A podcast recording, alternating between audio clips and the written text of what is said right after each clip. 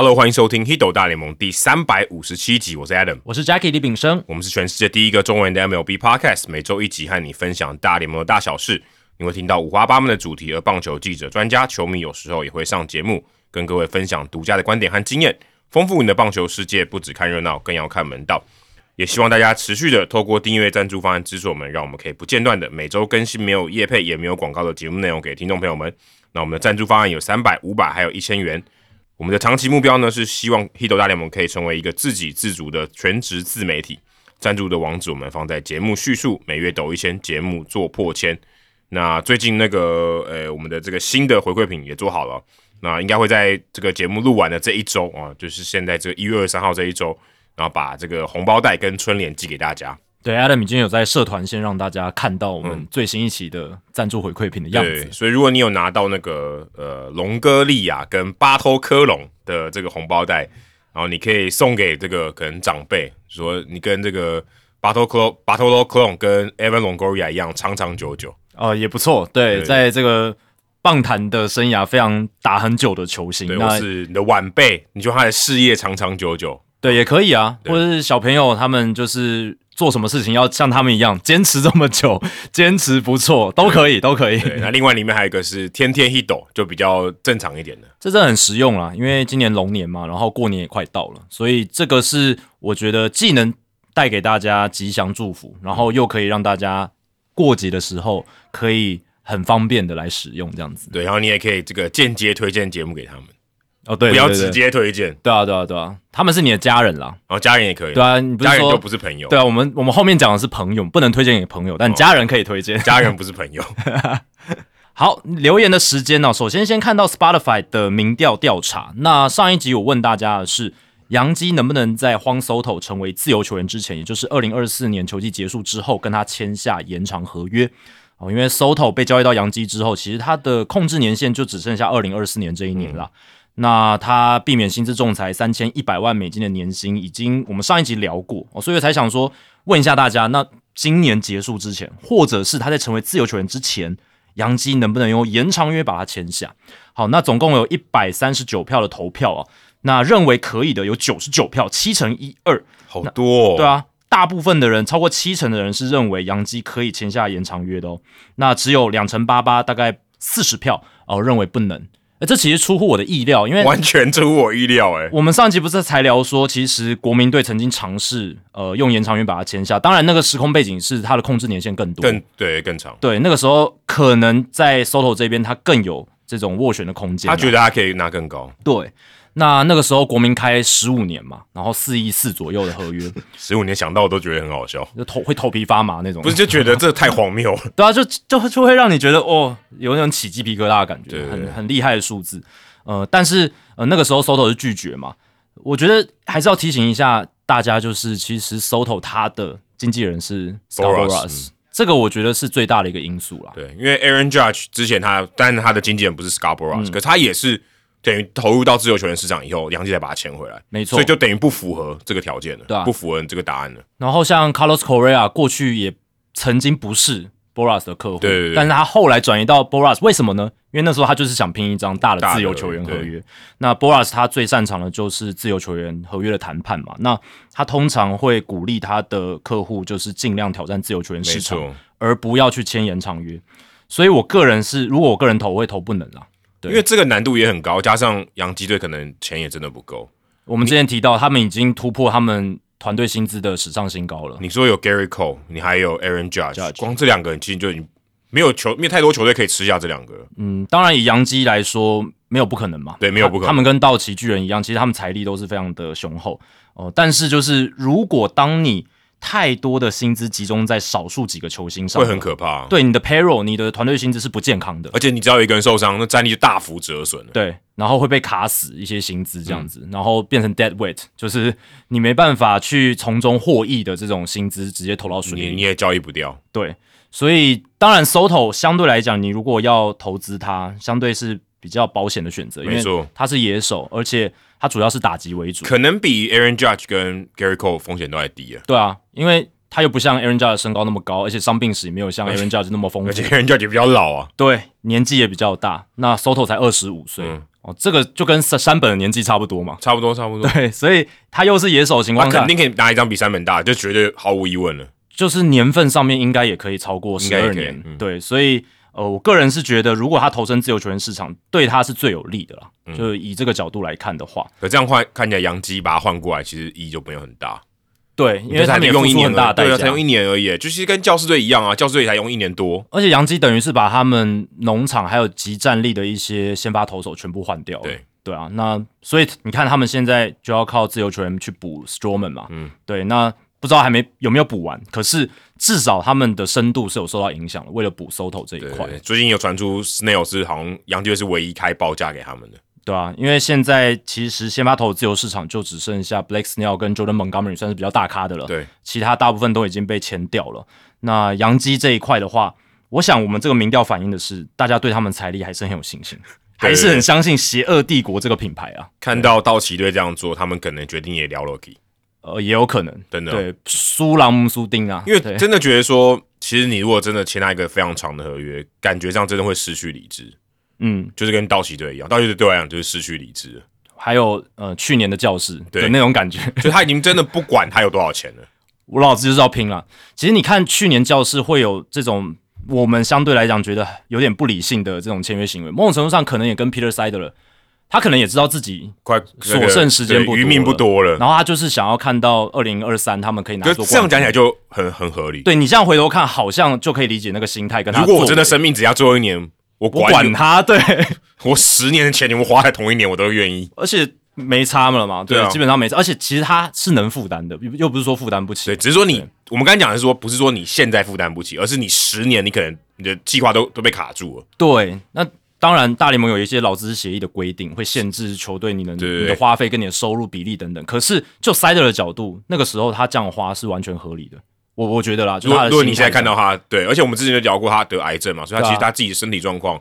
他应该觉得更及时行乐一点吧。没错，那杨基的话，他们作为大联盟这个品牌里面最老牌，然后也价值最高的这种球队，可能是北美四大职业运动里面前两老牌的。呃，当然，虽然他们不是队史最悠久的啦，这个要澄清一下。可是就知名度来讲，就品牌价值，牛仔队。排名第一而已吧。对啊，而且他们那个 NY logo，嗯，也是全世界最知名的体育品牌 logo 之一。没错，没错，对啊，所以，我就像你刚刚讲的，道奇花成这样，那他们也不能输太多了。真的，球迷压力也很大了。对啊，因为球迷一定会比较嘛。哎，你看西岸的大市场球队这样子搞，那我们东岸，哎，我们是洋基，哎，对不对？我们怎么能够输那么多？呃，可是我觉得，如与其你投这个票，我觉得。洋基队会不会在七月交易大限之前把黄手斗交易出去？我觉得可能性还比你刚才的大。这个的话，就要他们七月那时候战绩很差了，对啊，或者他就就普普通通，对不对？就觉得没希望，就是要打不进季后赛。前面几队特别好，但如果出现那样的情况，杨基会骂，杨基迷会骂的更凶了。对，会会会很可怕，会炸锅，舆论会炸锅。对对。那洋基还有一个可能性是，或许是在他成为自由球员前，没有把他用延长约留下来，可是就把他交易掉了。没有啊，就是用自由球员把他签下来。哦，对啊，就跟其他人竞价，跟人 judge 对对对对对，就是他还是有名义上是有，而且技术上也有到自由球员市场。是是。然后他再用自由球员约把他签回来，这样比较亏啦。对，这样谈判筹码低，还就比较你要竞价嘛？对，要竞价。但就 Boras 角度来讲，我一定会走这条路啊。对啊，可是这样更对洋基队来讲门槛更高，不好签。我要签，我一定延长合约签。如果我真的要签的话，但我觉得如果杨基他们真的是想要去跟道奇尬，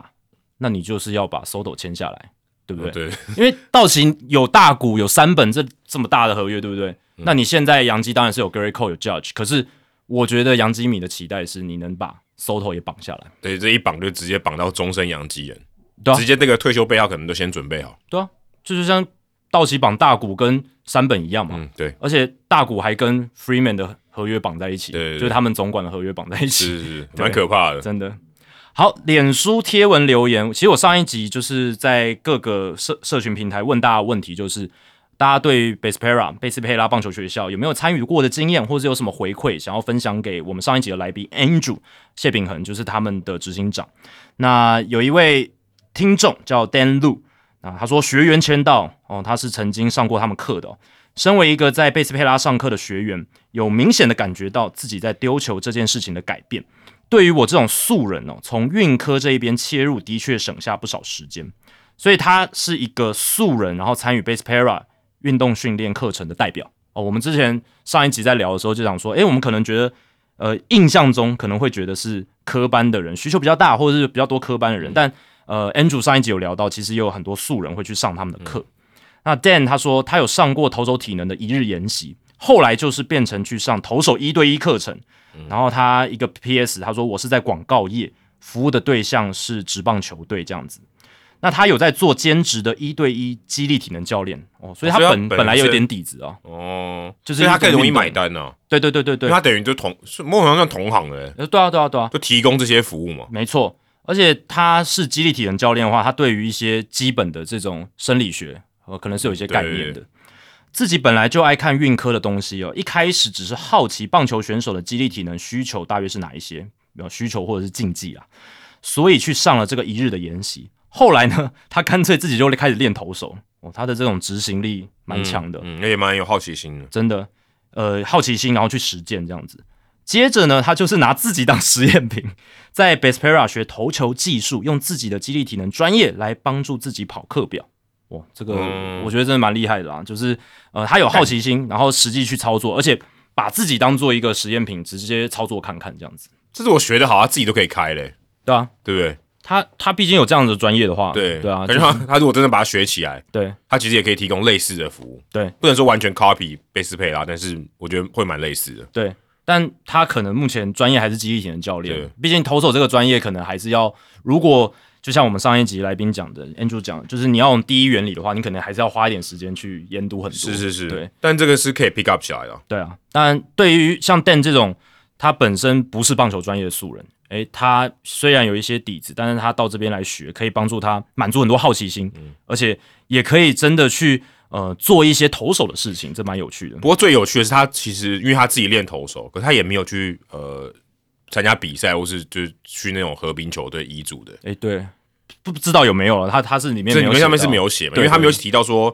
他他就像当做自己当实验品嘛，可他没说哎，我可以去实战，对不对？就没有说有一个场域可以让他去去投球。对，一般素人可能会想从比赛中得到乐趣嘛。我们打球是想得到乐趣，通常是通常是这样，通常应该都是这样吧？对，但 Dan 我觉得他可能乐趣来自于他去练投手，然后。透过这些运科的东西来帮助自己能力变好的一种成就感，因为他可能是激励体能教练，对，感觉比较像是从学习或是知识的学习上面对得到一些成就感，而不是在比赛中。一般素人我真的觉得是从，呃，他希望学到这些东西，然后实用在他的比赛里面，正合理啊！就大家学的东西不都这样吗？你希望可以实际的运用，得到乐趣跟成就感。对，但 Dan 可能出发点稍微比较不一样，对对对。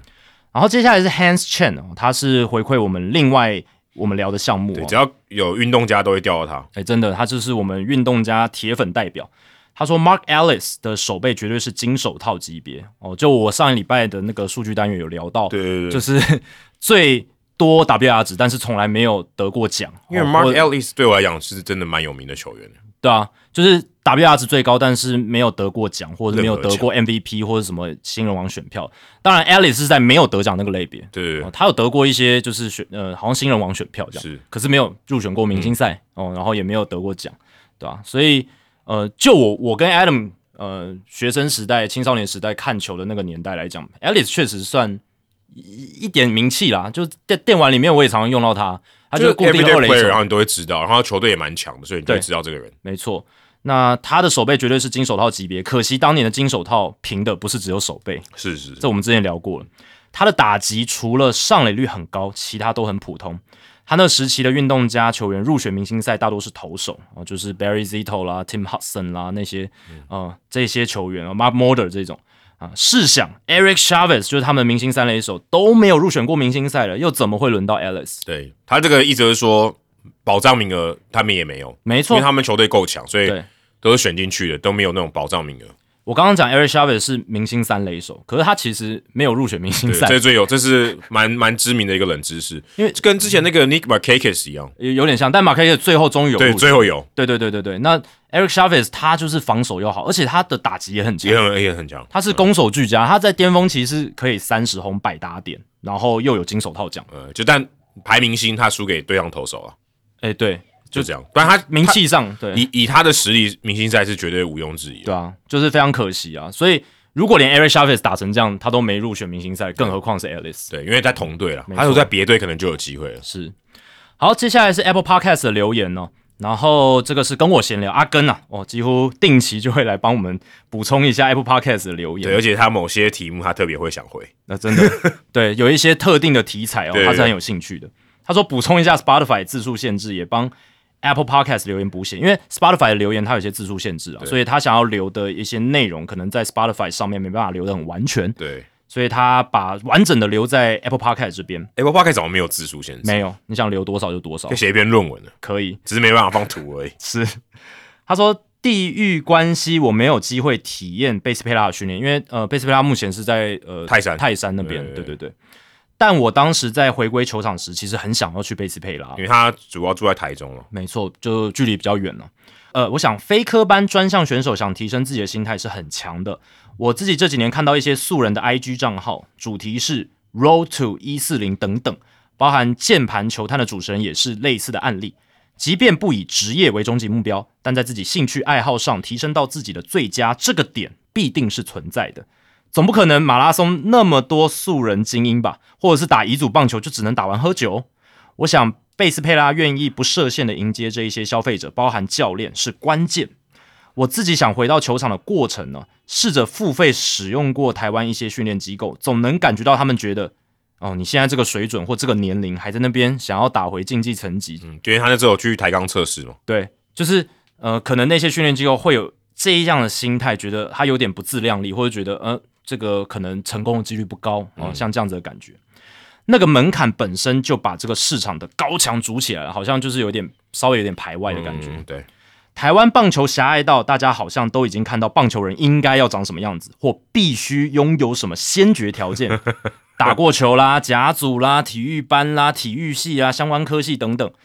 但是阿根认为，更多元的人才进入，才能搅乱这滩死水。可能在某些人这个眼中是乌烟瘴气。呃，对，其 实没有打过球的人做相关产业，嗯哦，对某些人来讲是比较敏感真的。是也是搅乱的死水。对对对对对，他的搅乱可能不是那么正面了，对，有人搅乱是变成活水，你搅乱，你觉得他就是搅乱这滩本来就是死水。然后变成烂泥这样子。但阿根是觉得，我想阿根的意思应该搅乱这搅乱这滩死水是可以变活水有对进来的。对对对，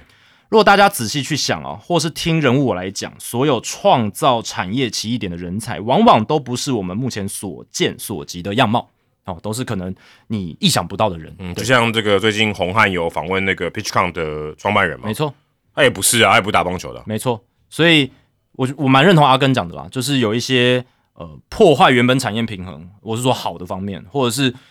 真的有新的创意、新的切入点的，常常不是本来在那个产业领域的人。其实我觉得这个就是生物的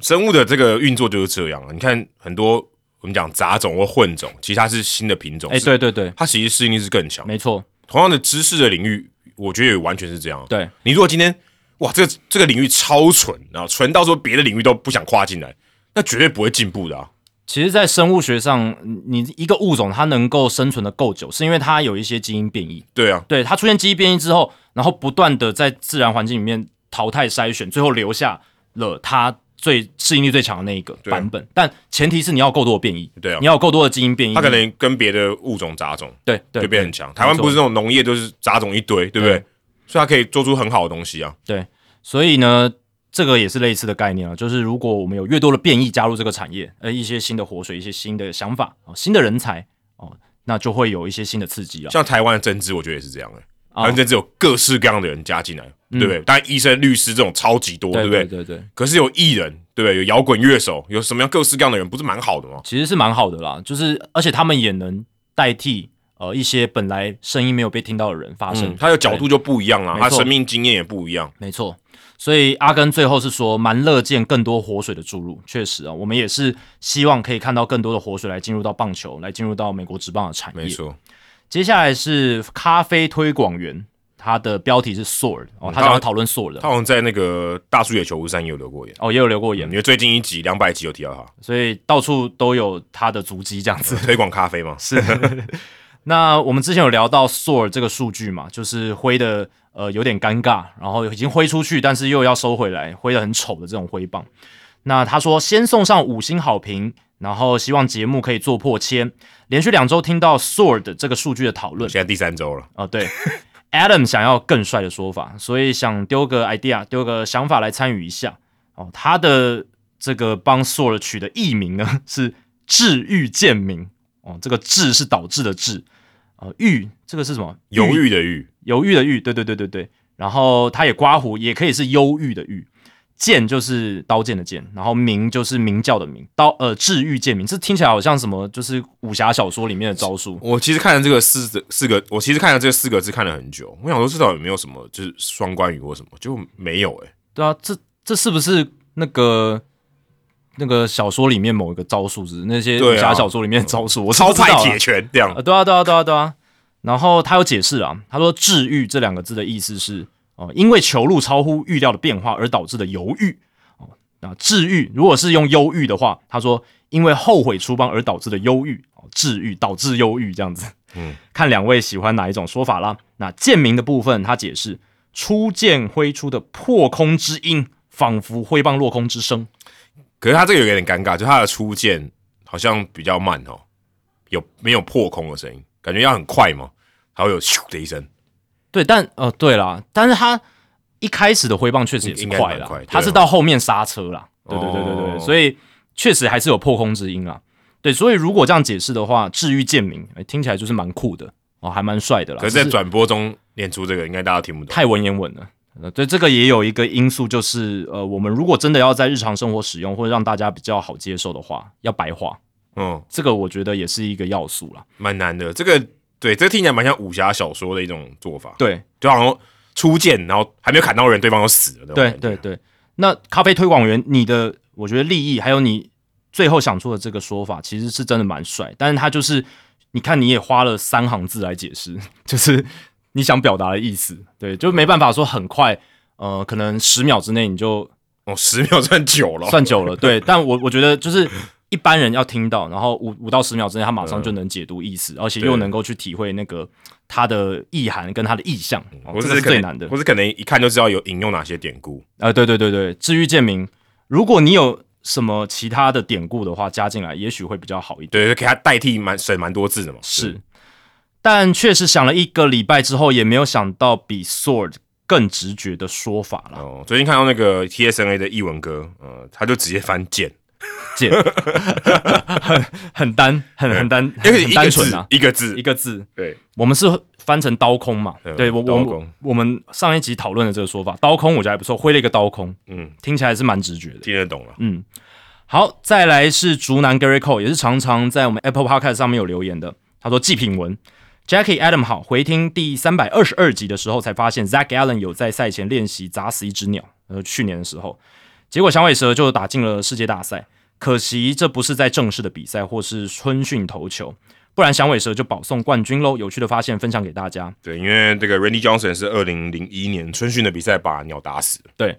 那这个其实在世界大赛的时候，我记得那时候我季后赛转播，转播单位也有把这些梗拿出来玩。嗯，因为。我记得 Sarah Lance 就是这个大联盟官网的数据分析师，他也有分享这些东西，所以其实转播单位也都有把这些东西拿出来讲。对，因为太多巧合了，太少见了。对啊，对啊，对啊。因为二零零一年响尾蛇打进世界大赛，跟二零二三年响尾蛇打进世界大赛中间有很多一些巧合在里面，所以转播单位就有整理，真的蛮有趣的。不过你这个因果关系啊，要考量一下。哦，对对，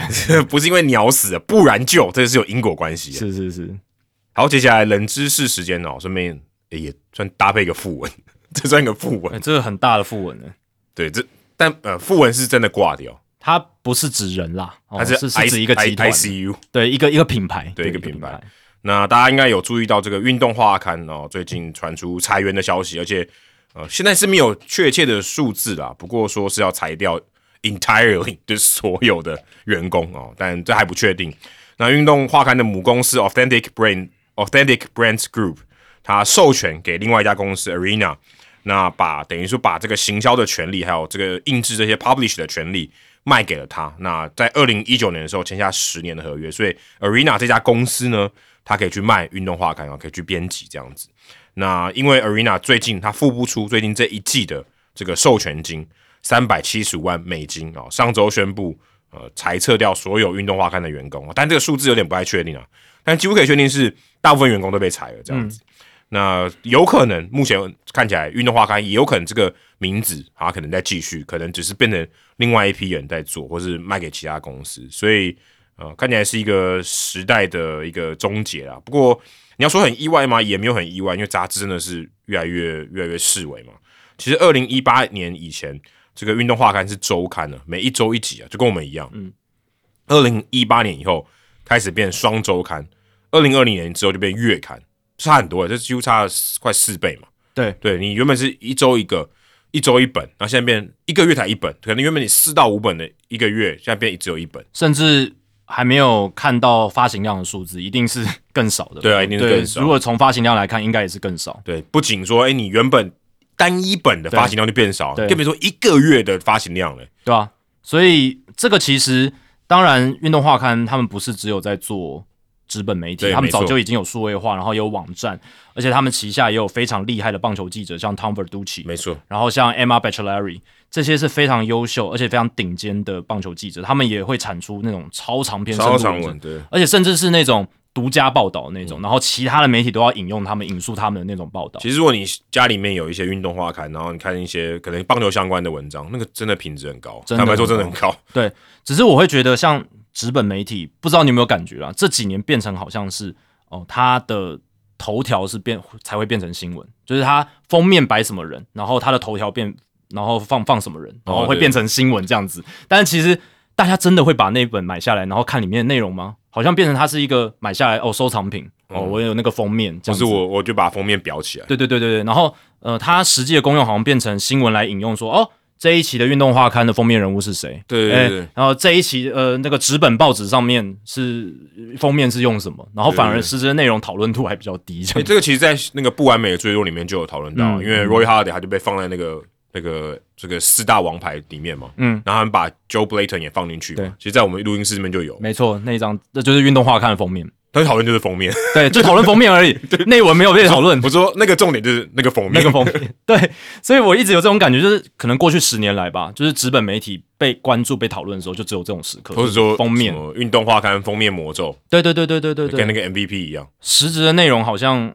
当然，如果 Verducci 或 Bachelary 有一些好的报道，我们会拿出来讨论，但。好像就不是运动画刊这个品牌，它的实质的价值可能比较多就被 Athletic 取代。没错，所以这个也不意外啦。而且真的，如果你只靠纸本来做，其实台湾也很多，就一周刊也没了嘛，对不对？很多啊，很多美国这帮杂志四年前，二零一九年就收了，对，这算领先，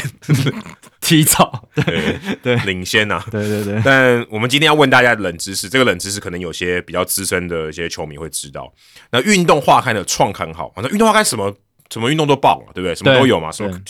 可能美式足球还多一点呢，可能还比棒球还多。那他们真的算是美国运动媒体的巨擘了，在就尤其是在纸本盛行的年代。还有泳装这个泳装特专题，对对对对对，那是那个什么 Hannah Davis，对 K Upton 都是靠运动画刊红的。他们还有 Body Issue 嘛，就是拍身体的。有你看那个 Matt Harvey 之前不是有拍过全裸的那种？对对对，所以他们这个这个特别是照片的冲击性是很强。那问大家说，运动画刊的创刊号封面主角是谁啊？因为这个封面主角是大联盟球员啊，所以来给大家猜。因为我今天是别的运动话就算了，所以我还放到冷知识给大家猜。那你知道这个运动画刊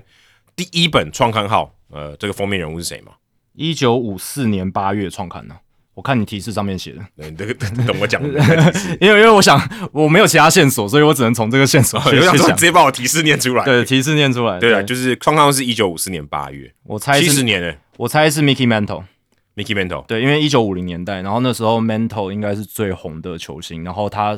应该身材蛮好的吧？对，而且 Mickey Mantle 真的是，我现在看起来可能比 Aaron Judge 的影响力还大，绝对是。我觉得以当时的时代，以时代的时空背景，然后棒球在那个年代，美国文化还有运动场域的地位。可能全美国都知道 Mickey Mantle，对，那时候棒球仍然是老大啊，对篮球、美式足球什么都根本完全比不上可。能相当于现在的 Kobe Bryant 或 LeBron James。对，而且那个年代是洋基的黄金年代哦，就是 Yogi Berra 啦，然后 Mickey Mantle 啦，他们活跃的年代，所以我会觉得以那个时代，而且是创刊号，他们想要有一个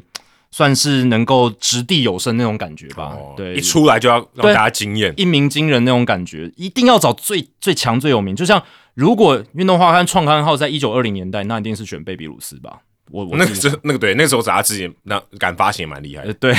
但我的意思就是他一定会选那个时代运动的代表人物，没。错没错所以我就觉得一九五四年八月，我就选 Mickey Mantle。，Mickey Mantle。嗯 OK，好，那大家如果你知道答案的话，就不要在社团里面爆雷啊，也可以猜一猜。嗯，虽然你可能 Google 很快就可以找到答案，但是尽量不要这样做，可以猜猜看。没错。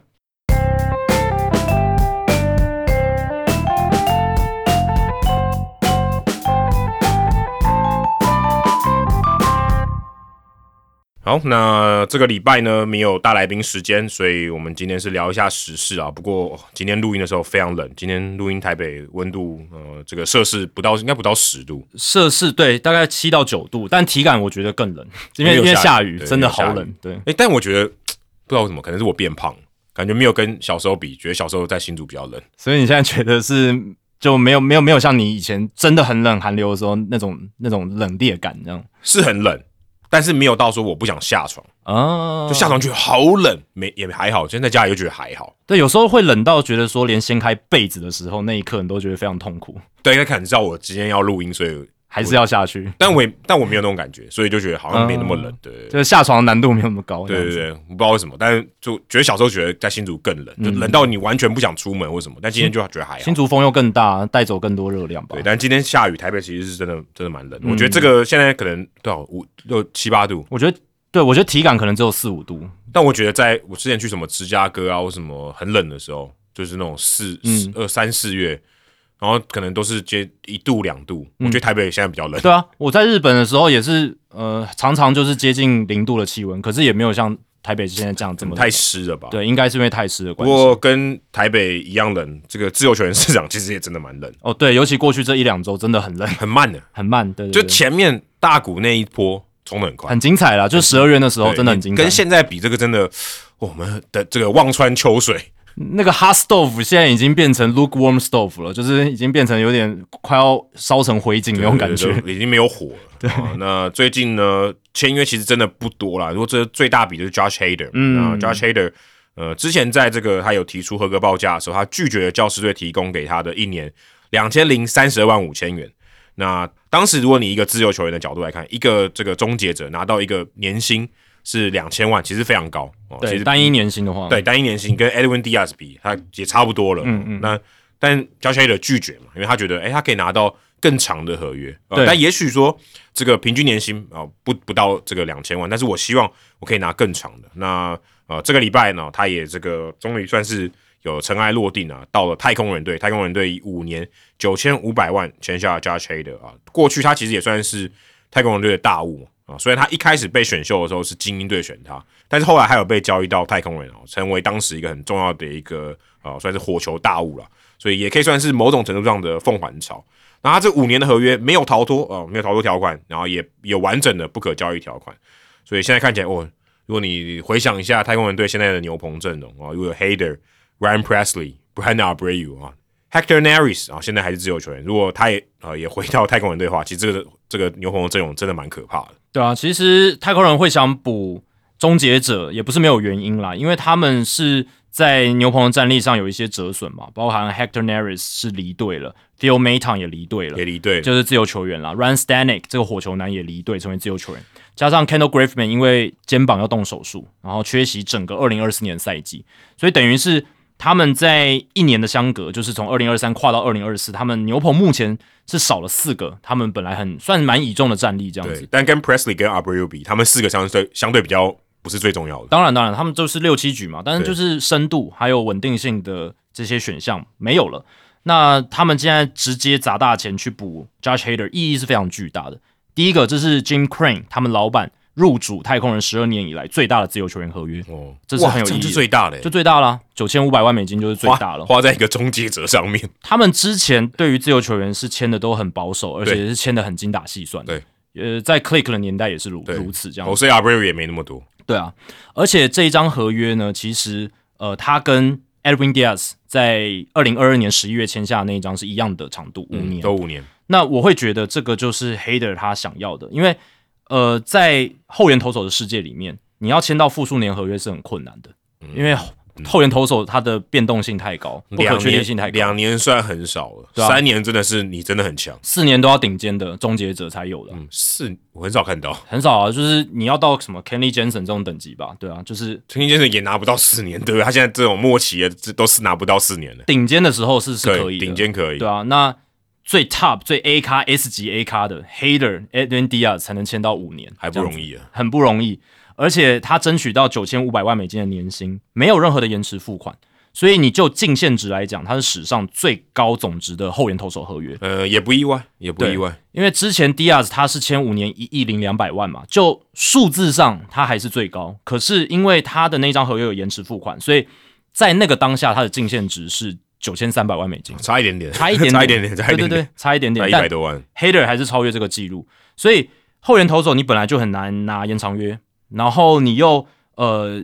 认为自己是现在市场上最顶尖的，嗯也所以是，市长也真的是，没错，所以 Hater 他会想要这个五年的长度，还有这个九千五百万的年薪，最后争取到，我觉得这就是他理想上他应得，而且他也最后也获得的这个合约了。对。而且我看到这个报道里面，因为他们的阵容，其实你说真的，现在太空人队终结者其实已经存在了嘛。嗯 Brian Presley 已经是呃实质上表定上都是终结者，嗯，那也因为黑的有加入，他可能要被丢到，也也许他可能会被拔掉，或者他们两个变成都是终结者。应该 Presley 就是布局投手，然后对应该是 Hader 就是终结者对，，应该如果今天可能第八局的时候有危机，然后左打上来，也可能让黑的先上。不，会，你觉得黑黑的绝对？是第九局你，觉得第九局？因为他已经定下来了。你觉得第九局哦？对他不，他就像有点像 Kimber 那样子了。哦，就不管了，对，因为他我觉得他的角色已经蛮蛮定位，而且他之前就表达过，他就想要固定第九局，他就固定第九局。对而且所以如果今天第八局有危机，不会让他上。除非季后赛。哦，对我我我认为会是这样的。然后 Presley 就是固定，或者是是第八局 Abreu。，Abreu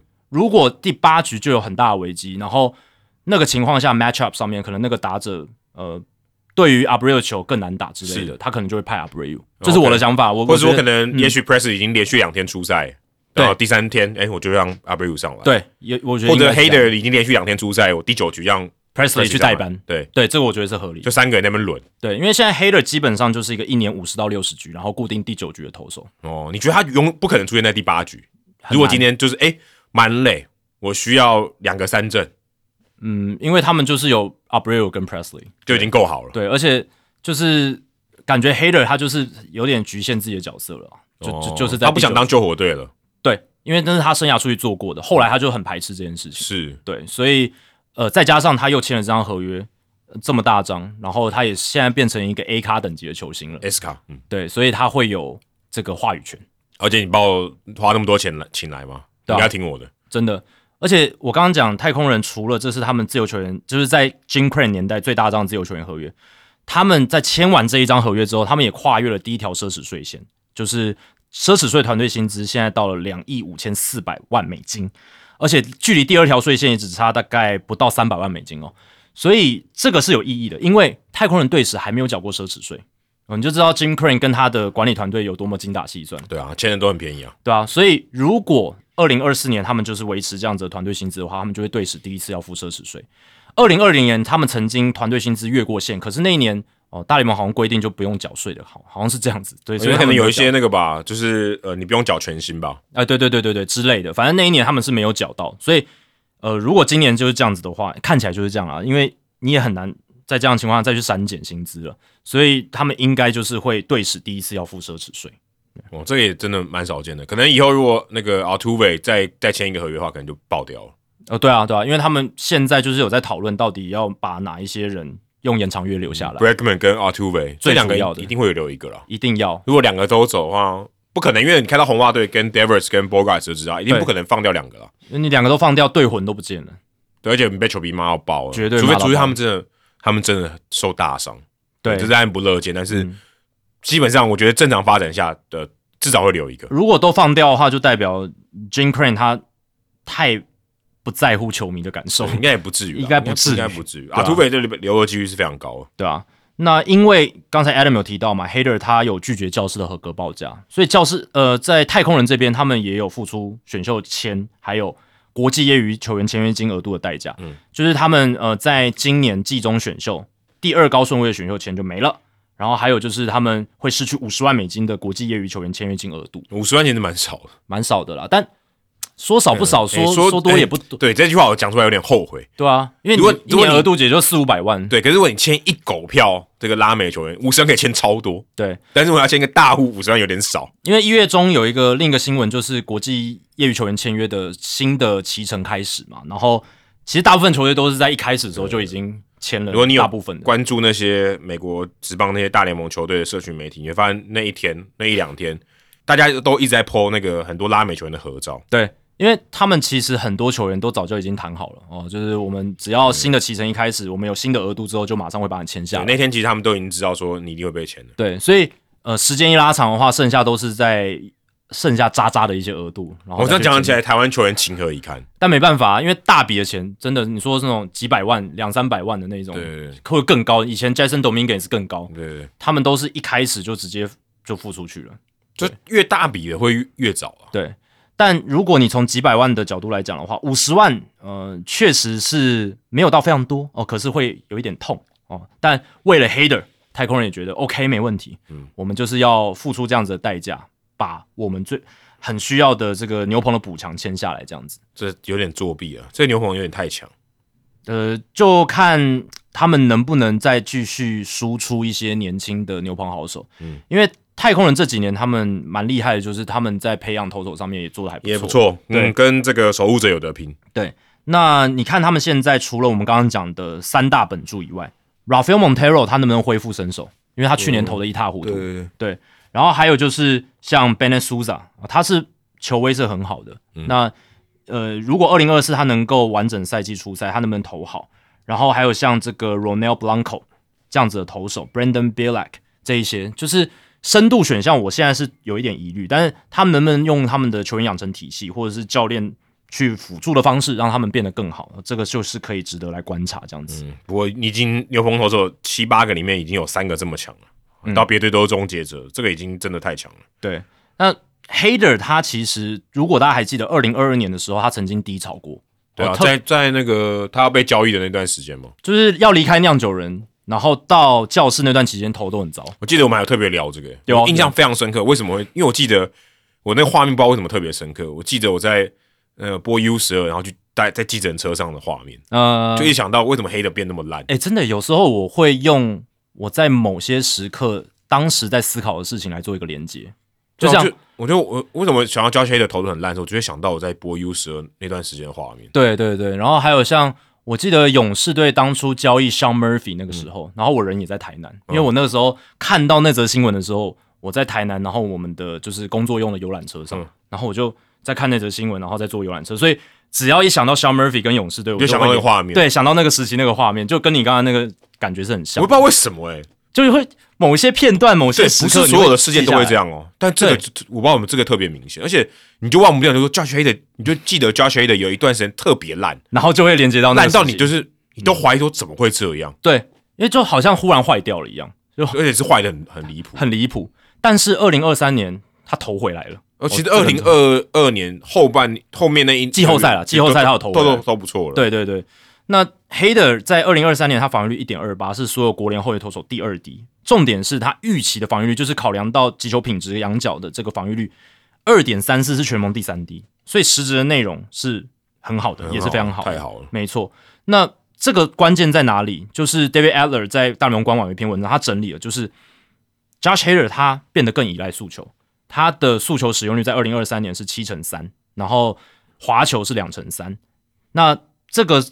数字就是速球的依赖度是他过去四年来最高的。对，而且他就是还是健康，所以他球路真的压制度，这他的球路也压制性真的非常的好。对，那有一个很大的关键是他的速球品质有进步，所以他更依赖速球这件事有这件事情是有效果的。他的速球的这个掉落的幅度是减少，那以诉求来讲，这是好事对，哦，就比较往会有这种视觉上窜的效果，比较不会往下坠。而且他除了诉求依赖度高，他也把诉求投的在好球带上缘更高的位置、嗯哦，所以他在投在好球带上缘的比例也提高了，然后他的这个诉求的高度平均高度也提高。那他在今年应该说二零二三年，他的诉求平均只有十一英寸的这个下坠，所以这个也是他其实是生涯最佳哦，生涯最佳一个数字。那另外还有一个改变就是他滑球变快了，横向位移变少，就变得比较像卡特球。嗯那其实这个蛮有趣的，就是有些投手他把本来横移比较大或者是幅度比较大的滑球改成比较 hard slider，速度比较快，比较像卡特球的时候，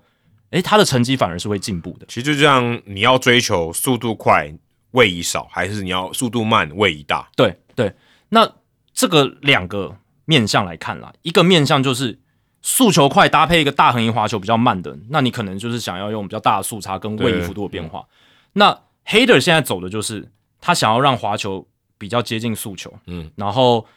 可能就是会让打者比较难分辨吧。或比较打不好了，打不好因为你如果真的位移很大，你是可以知道更多的回攻，因为他真的就打不到嘛，就离很远啊。然后 hard slider 还有一个好处就是说，可能控制上面也会更像速球嘛。哦，对对对，对，稍微跟你说大横移滑球跟速球的头发跟手腕应用方式可能就很不一样。我之前听陈伟英说，卡特球相对起来控球是比较可以稳定一点。没错，所以为什么卡特球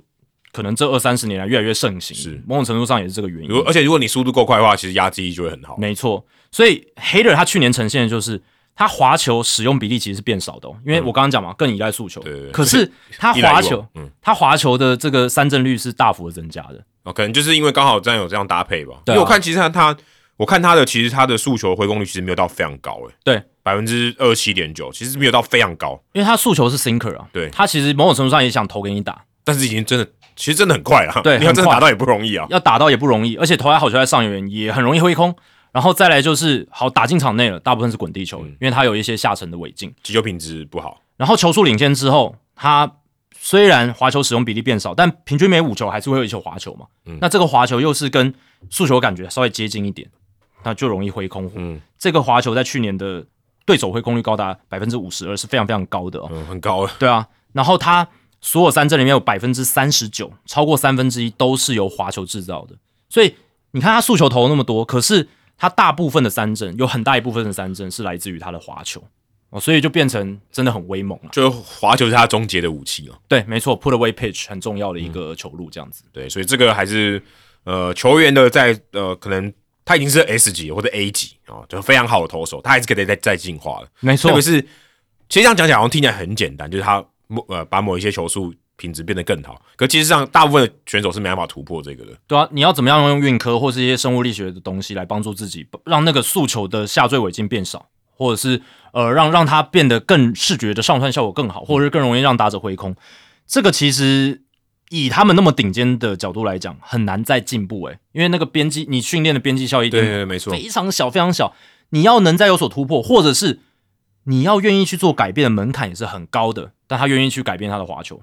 让他的速度变快，这样甚至有时候想说，他其实如果在季中要做这些改变，其实非常困难，对啊因，为他就会影响他他平常的 routine 了。可是 Hader 他这个案例，呃，比较合理的点是因为他二零二二年投的真的蛮烂的，嗯，就是有一个有一个很明显的低潮。改变的契机啦。我人为什么会想改变，就是因为你表现不好，或者是你的就是你的表现就是有有一些障碍之类的，嗯那你就会想要改变嘛，去突破嘛。嗯所以我觉得 Hater 搞不好二零二二年他投的不好，反而成为一个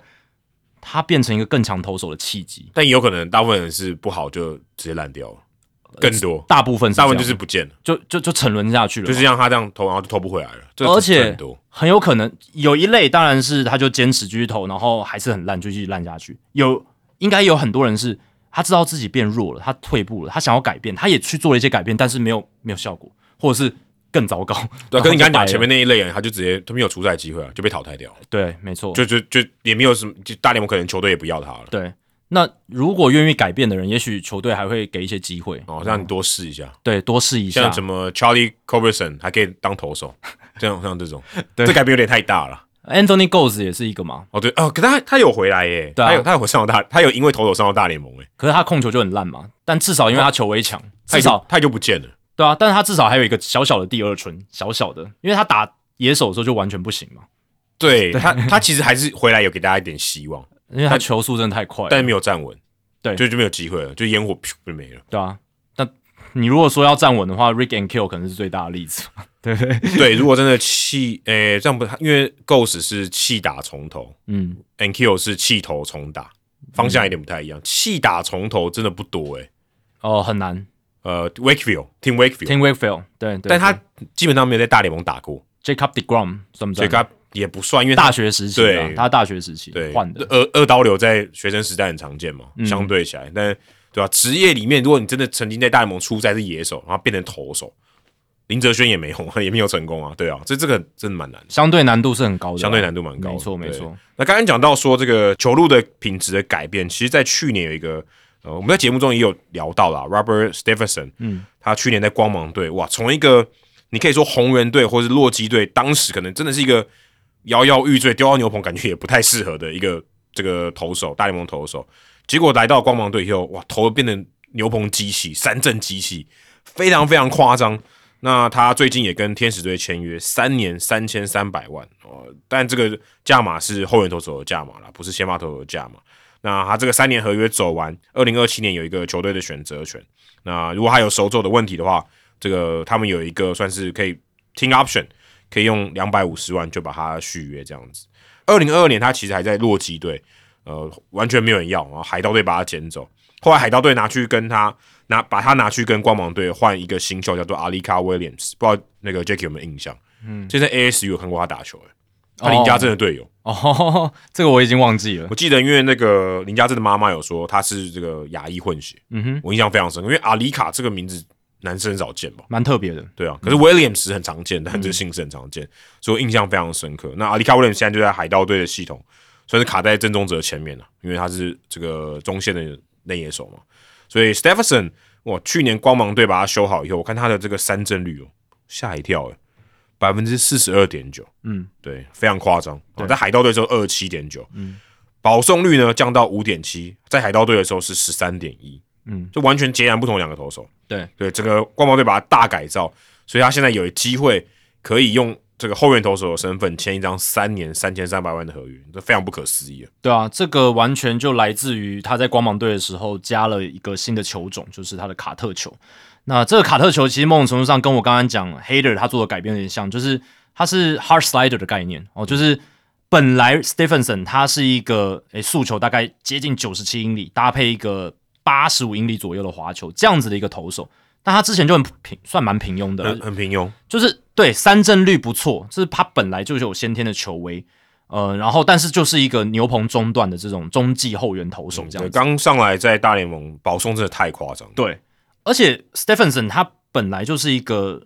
前首轮选秀的大物，而且他在二零一三到二零一六年都有稳定入选各大媒体，包含大联盟官网。Baseball Prospectus、Baseball America 的百大新秀榜，那就是一个他的素质是非常好的，他球威条件很好，所以那时候大家都觉得他非常有未来潜力。可是控球的状况让他没办法稳定的投出好的内容，后来丢丢到牛棚里面也不行啊。就还还算 OK 啦，至少他也投了好几年嘛，对不对？就是至少还能在大联盟生存。可是你就不会把他当成一个很顶级的后援投手。就可能就就是凑，就是可能是败战组的，或是六七局的。对，那现在的话，Stephenson 因为加了那个卡特球，那这个卡特球变成说他的速度比较快。就本来我刚刚讲嘛，他的滑球本来是大概八十五英里左右，那现在这个卡特球大概接近九十英里，嗯啊，就是八十八、八十九这样子。然后结果就是效果非常好，打者对于这一颗球大概五分之三的情况下是会挥空的，嗯，对我看挥空率是五十九点九，对。然后呢，对手的打击率只有一成零一哦，基本上就是就就是打不到。打不到。然后到球季尾声的时候，Stephenson 他基本上就是有百分之七十五的比例都是投这个卡特球，那基本上就不用配球，他甚至连速球都已经快要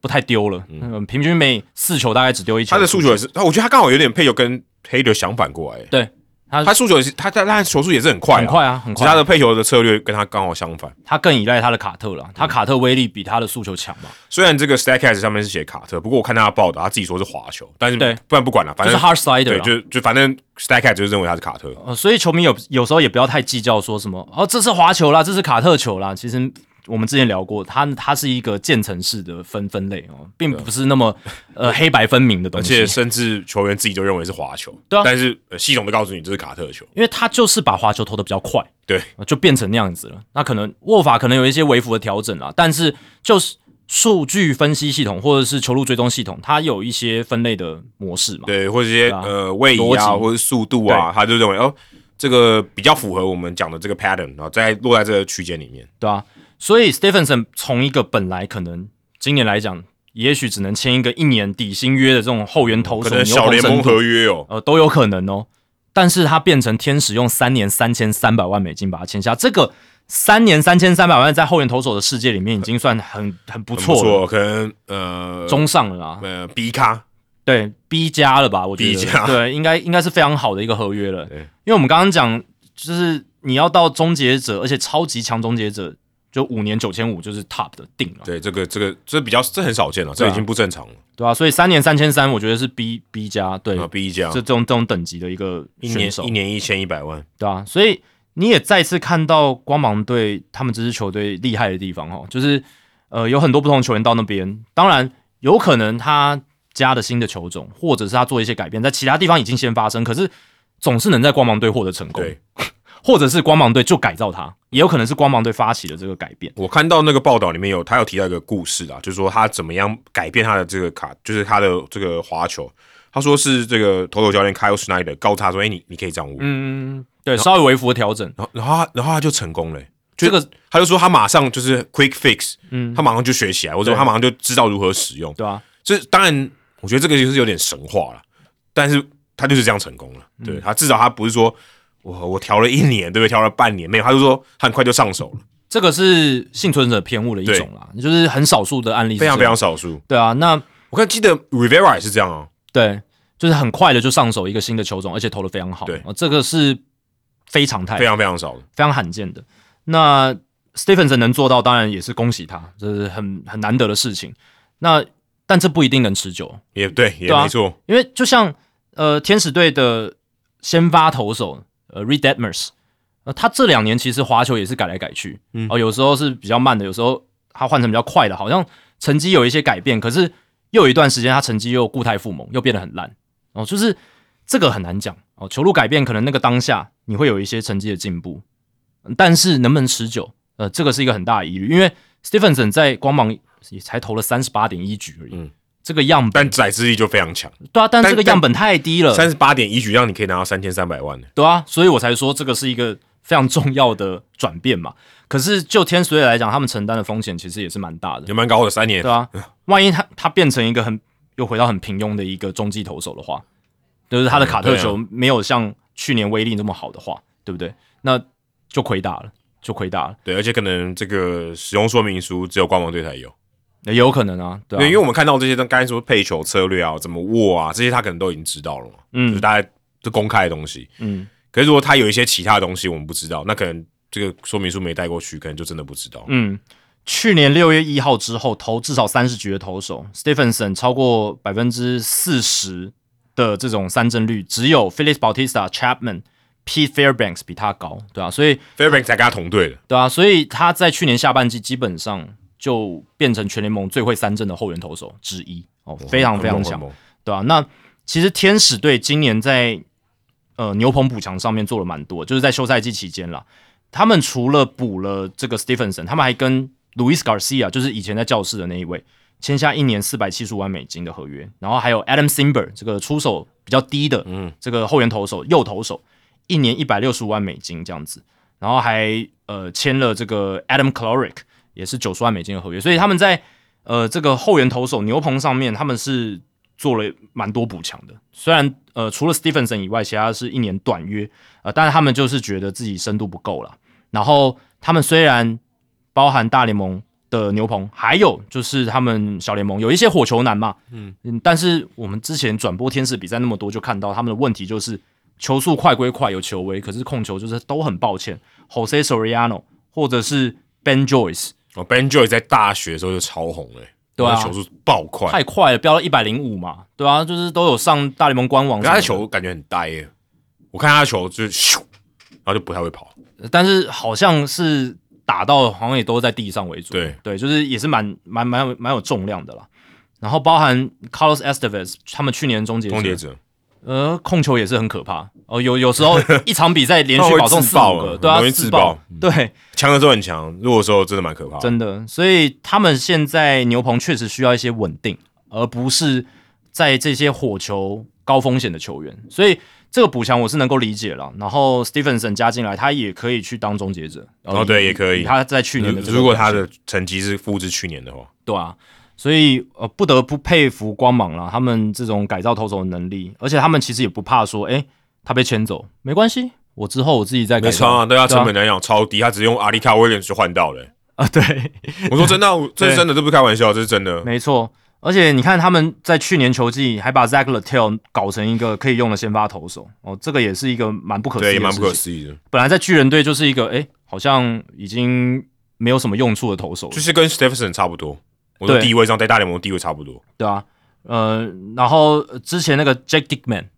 哦。呃，白袜队的左投也是哦也是在白袜队投的很烂的，红袜他在红袜队、白袜队都投的不太行，然后到光芒，诶，很好用诶，他的球威又发挥了他的威力，这样子。Dick May 这个名字永远都跟黄伟杰连接在一起。诶，当初的交易案是有牵扯到他的对，对吧、然后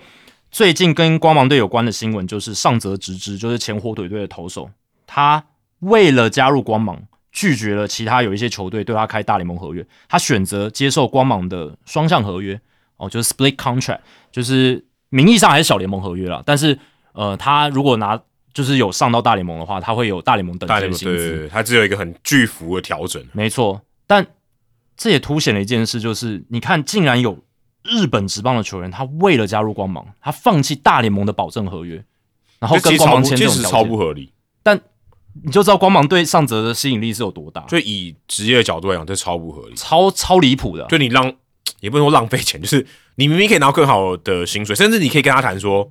我觉我呃对他其实跟他谈，然后我说你可以跟别队谈嘛，嗯你可以拿到一个相对薪资比较高一点的大联盟合约对，而且是保障合约，保障合约，就你你啥都不干，你更能拿得到那个钱的意思。对那他现在没有，他现在得拼嘛，对他得在小联盟，但有可能他一开始就在大联盟，但是我说他至少要有一段时间，他要证明自己，不管是在春训或者在小联盟。对。那上泽他的条件其实跟有缘航平当初去有一点像啊，跟永远还没签大联盟合约，对，他还签大联盟合约，因为呃，上泽他的球威可能又更慢一点，更慢一点。九十一英里左右速球的部分，呃，但是他可能也想见识一下，说，诶，大联盟他们运科长哎、都对都火腿的，对啊，有呃，就是大联盟球队他们运科那么发达，他们到底发达在哪里？然后光芒队他可能很关注光芒队改造投手的一些新闻，或者是一些选手的表现，他可能关注，他就想说，我亲自去见见看，到底他能把我弄到什么样的当？留学，有有对对对，对选我就选选校的，哎、真的真的，我不哎、他是选系还是选校？这样选呃，这样好像有点对哈，对吧、因为那其实没有校系之分，对，没有校系之分啊，但他选择的就是真的接受了比较差的条件，但是他想要知道里面发生什么事情，哦，对，对吧、就有点像有一些球员，他可能呃为了加入道奇，也会不择手段，或者是呃选择比较差的条件之类的。对，因为道奇也是他们的球员发展部门非常的有名，对。可是以牌子来讲，到底啥都不做，大家都想加入道奇吧？也是对不对这这这也是对，对我觉得这样就跟红红袜洋基类似吧。所以光芒队的话，他就比较因为明光芒队牌子完全就没什么，坦白说牌子没什么价值。小市场啊，对啊，对，然后、呃、知名度球球迷也少，对，知名度也很低啊。对，所以代表上泽这是真爱，可我其实蛮好奇，我看到那个新闻的时候，蛮好奇一点就是，日本球员对大联盟球队有这么了解？就是因人而异啊。那这显然是上泽，我觉得他自己私底下有去，应该是说他自己私底下平常就在看，或者经纪人高跟他一起跟跟他讲，对对，那他可能想说，既然要旅美的话，我想去那种最先进的球队看看是怎么样。哦，因为好啦，就算其他球队也给他开大联盟保证合约好了，呃，可能那个就是很普通的合约，或者是这种接近底薪的合约之类的。我记得他好像什么入闸金好像四千多还六千多美金，后面没有万。呃就很少啊。对，然后他不是还在那个火腿 S c o n Field 办那个记者会吗？嗯有人我看有有乡民就写说，这个电费搞我都不够付，因为那个入闸金还不确定啊，因为如果他对但上到大联盟的话，会高出很多。但是现在可能就是几千块。对几千块，对啊，对啊，因为他就是签了一个双向约，就就很很烂呐、对啊，就条件相对来讲比较糟的。这真的很很少见呢，这也是完全没有预想到的事情。我觉得他应该是可以拿到一张大联盟合约，可能就一百万这样子。但光芒他的 credit 就是这么好嘛，他过去累积的，他培养出来的投手，他改造投手，而且这些都有被报道出，有一些对我觉得蛮大一部分被报道出来的。对对啊，你看成而且成绩白呢，就像刚就像我们刚才讲 Stephenson 这种，Stephenson、对 Zach Littell、Jack Dickman、Dickman，我随便讲就这就这几个。然后他们先发投手也是啊，Tyler Glassnell 到了光芒之后，啊、对，可是他也是值很好的，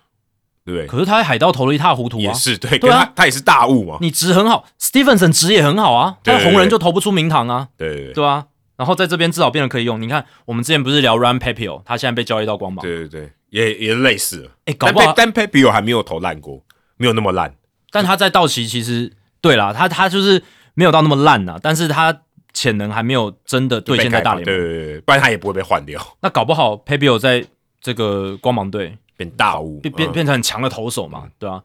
当然，呃，光芒队有没有改造失败了，或者是他改造不了，呃也有啊。一口可能绝对比失绝对比成功还多。随便讲一个啊，Luis Patino，哎，对，哎，他现在被又被换回去了，现在又回到教师队了。对啊，那为什么呢？就是因为他在光芒也光芒也没办法把他练好嘛。对对对，他他的底子也好哦，他球威也很强，可是他在光芒也是投的不是那么好就投不出来，而且也在受伤嘛，也救不了他。对哦。但是我是觉得光芒队成功案例都应该是蛮多的，相较起其他队，或者说曝光上面、公关形象上面，都比其他队好一些。绝对绝对绝对。他们本质上可能调失败的也是一头拉骨，可是我我觉得肯定比成功的多。他们成功案例的数量比其他队多，这样对，就比较，而且就够了就你的感觉上就是比较多。多很多。对，就是听到的故事啊，然后我听不管是美国各大节目他们的讨论，就是光芒队已经就是有这样子的名气、名气标签已经出来了，对。哦，但不晓得能不能改造上泽之之后，这就很难讲。或他也可能也不需要改造，就是稍微一些小调整，让他可以在大联盟生存。对，那他一定就是要走软球派、软球派的一些调整啊，嗯。因为他的球威就不强嘛，所以可能就是要靠变化球的搭配跟嗯，配球。控球，对配球策略怎么样去有一个好的 mix，对，嗯好好好的一个配合，现在其实软球派在大联盟也是可以生存啊，只是相对 相对比较难一点的。对啊，相对相较比较难起，如果你有球速是比较难生存，我说是跟他们比，是跟球速快的比。对啊，那球速快的其实真的相对来讲真的比较容易生存。你看，像我们录音今天刚刚录音开始前，海盗就用一年一千零五十万美金签下 Aroldis Chapman。嗯呃，Chapman 其实这几年投的跌跌撞撞，可是你看他要拿一个一年破千万美金的合约，他即便可能在生涯最差的一个赛季或两个赛季之后，他还是可以签到合约。去年在皇家当然投不错了，对，可是到了游击兵投的也不怎么样，对，尤其在季后赛也是让大家吓得要死。哎、其实蛮神奇的。他在他拿过两次这个冠军戒指，嗯。游击兵跟小熊嘛，对，他都不是投最后一球那个人，而且他在季后赛表现都蛮烂的，这其实蛮神奇的。因为对，如果你要猜说这个这个球队如果他最后拿冠军，你猜谁投最后一球？Chapman 的几率其实很高诶。我看那两队，一六年更高了。对啊，当然他去年已经不是这种 top 的终结者，是，对，但他一定也是有一定的几率了。但是 Sports 跟 Leclerc 跟 Chapman，Chapman 一定还是比 Sports 高啊？不一定哦。如果说在季后赛之前，应该还是 Kirk，我觉得比较高。对，我说如果 Leclerc 当然最高，我说 Chapman 可能比 Sports 还高。对 Chapman，嗯对，在季后赛之前啊，，Sports 在季后赛之前也不行啊。对啊，而且是真的名不见经传，对然后防御率也很高，所以对，在季后赛开始之前，Chapman、呃、是有一点机会的如果你要问这个题目的话，几率一定是比较高，对，因为他还有名气嘛，然后他还有他的这种，就是他累，他也累积了 credit，他有一定的信用在啦。对，即便他这两年表现是比较不稳定，可是在大赛就是感觉软软的。这球威就摆在那边嘛，所以你就像我们在季后赛聊的，我还是呃更加信任球威一点。是，对，但呃真的啦，就是 Chapman 去年这样子的表现，他还是可以拿到破千万年薪的合约，而且还蛮轻松。的，对。对啊，还蛮轻松的啊。但海盗感觉就想走去年皇家路线，我签你来，然后你投的不错，我再把你换掉。几率高因，为对因为海盗没什么机会赛机会吧？对，我难说对啊，难。他被卖掉的几率很高。可是这个成本很高诶、对哦，我是觉得成本蛮高的，你如果要走这种模式，就是说，诶、我签一个呃很短，就一短约老将，然后很低。短约老将，然后看季中操作把他换出去这一种，通常，嗯，你不会签到破千万吧？对不对？就是如果后援投手来讲的话，后援投手对，其实破千万真的有点多。后援投手破千万很高兴哎，先发破千万，我都觉得已经还算蛮贵的。是，如果你是真的只是拿来想说交易的话，但你可以签一些中产的嘛？那他搞不好有一些突破天花板，三三百万到六百万这种的。中产可能要破千万，先把他投走的话，哦，那那代表已经还不错了，已经还不错了，对啊。但你如果要换到好东西嘛，对不对？你如果要换到好的农场的话，不用赌的啊，对不对？对，所以嗯，海盗队这笔操作我也觉得有点呃风险有点大了，因为 Chapman 我觉得掷骰子的成分很高，对，这是我个人的想法。去年哇，去年这个皇家队签他才三百七十五万而已，对啊，所以他身价是往上涨的，哇，涨很多诶，三倍吧。将接近三倍，因为去年皇家队也是跟他签一年合约啊。对，然后不但签到，还用等于用三百多万就换到 Cole Regans。但因为 Chapman 他在二零二三年真的他三振率回来了嘛，他的三振率是百分之四十一点四，这就是跟 Stephenson 差不多的三振率了。对啊，但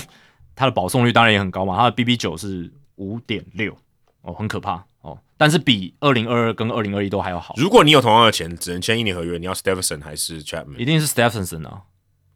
一定是啊。看他现在，不看他过去。对啊。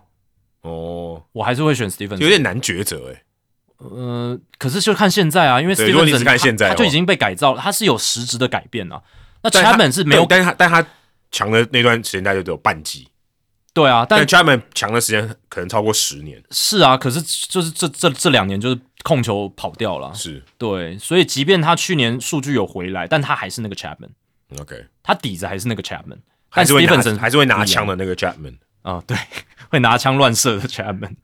好，那接下来我们谈一些场外的事情哦。球员的部分呢，今天就聊到这里了。那最近有一个蛮巨大的消息，那这个消息在台湾好像。我是没有看到什么太多中文的媒体有讨论到这件事情。嗯，就我们去年其实一直在聊到这个 Diamond Sports 破产嘛。嗯，然后我们讲到教师队啊、响尾蛇队他们的转播都被大联盟接管了嘛，然后有一些呃相对应的变化。那原本这个 Diamond Sports 它它破产的这个事情的发展啊，一些合约的问题，其实看起来都是比较走向比较悲观的结局啊，就可能也许大联盟还要接管更多队，或是什么之类的。但在上周三，美国时间上周三呢，这个突然出现一个不讲这个意料的发展啊，因为不能算是程咬金。Amazon 他决定出手来算拯救这件事情，他愿意花钱。呃，我看到这个据报道指出，是花了一亿一千五百万啊美金给 Diamond Sports 去跟他换一些这个转播权利金这样子。那 Diamond Sports 在这段期间总共拿到四亿。五千万的重整资金，其中刚才有一亿多是来自 Amazon。那 Amazon 跟他换来以后，他可以拿到一些串流转播的这个权利。那在大联盟里面呢，像迈阿密马林鱼队、光芒队、老虎队、酿酒人队跟皇家队这五队呢，今年啊，如果你要在串流上面看比赛，你可以用 Amazon 的 Prime 来看比赛哦。等于就说，呃，串流的这个权利金呢，有点像卖给了 Amazon。以前是要用 Bally Sports 看嘛。用 Bally Sports 的 App，如果你是呃在别的地方哦，在当地话是看不了，但是你在的在别的地方的话，在美国其他地方的话，你可以用 App 看。所以 Amazon 等于相当于呃用一部分的钱啊买到了这个权利金，也算是在暂时疏解了 Diamond Sports 的这个算是破产的压力啊。所以目前看起来呢，其他队的转播呃还是维持一定的，像刚刚提到说呃刚才那五队嘛啊，除了这五队以外呢，像呃，红雀队、红人队，还有天使队跟勇士队这几队呢，他们的转播还是会在 Bally Sports 上面哦。就除了因为原本讲说可能会被大联盟接管嘛，可能如果破产的话，呃，如果没有拿到资金，可能就像教士队跟响尾蛇队一样。但现在确定了，呃，刚刚这几队以外，还有加上红雀、红人、天使跟勇士队这几队呢，他们还是明年啊，还是 Bally Sports 会来继续转播。那另外有三队呢，目前还比较不清楚。也许在开季之前呢，就会比较明朗，像游击兵啊、守护者队，还有双城队。那双城队是最特别，因为双城队其实他们已经跟这个 Bally Sports 的合约是已经到期了，已经过了，所以其实双城队的转播权呢，现在某种程度上是 free agent，嗯，就就就没有人拿了，对哦，所以如果台湾有媒体想要去拿一次，好像也是可以，嗯，对，所以现在是这样的情况。那明年呢，看起来这个 Diamond Sports 的这个 Saga 可能会好一点点。就二零二四年还能运营下去？哦，明年、今年啊，对啊，就二零二四年啊，二零二四年还能运营下去，这是目前看起来，呃，这一批不管是 Amazon 他们给的串流资金，或者是呃 Diamond Sport 他们自己也有呃重整财务的状况嘛，他们有一个重组支持协议 （Restructuring Support Agreement），那也获得了一些债权人他们的一些益助，这样子其实蛮多钱的。大概接近五亿哦，对啊，所以呃，这个对于 DSG Diamond Sports 是一个好消息，对于旗下这些他们 Bally Sports 的转播的球队也是一个好消息啊，至少二零二四年确定有转播，还可以有转播这这样子，我对这个只能说短期的。就是短期啦，就是短期。只是说，诶，现在呃串流他们逐渐的去脱手嘛，就是本来只有五支球队的串流权利，就是你刚刚讲老虎、皇家、马林鱼、酿酒人、光芒，他们就卖给了 Prime Video，就是 Amazon 这样子。对，所以呃这一块就是他们不断在呃重新组织架构他们的整个财务的状况，然后呃看怎么样换换到一些钱，然后来维持住，先先先暂时维持住。先短期先疏解一下，没错，对吧、那呃，接下来呃，这些球队的这些串流的权利，哎、真的就会变成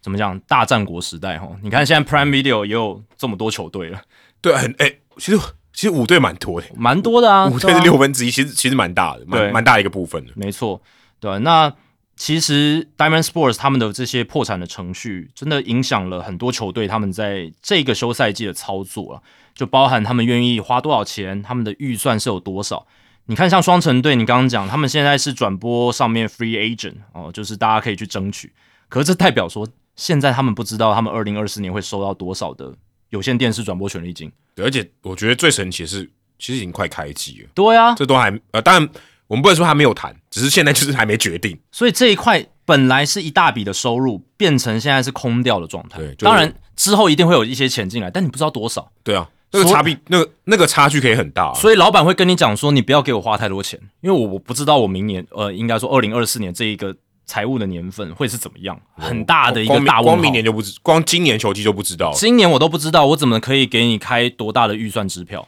所以你看双城队他们今年休赛季没做什么事有情，就放走了 Sunny Gray，对啊，哎、其实也没有留了，就就是直接让他走了。是减分嘛？对对，是减分嘛？那根本没有什么补强嘛？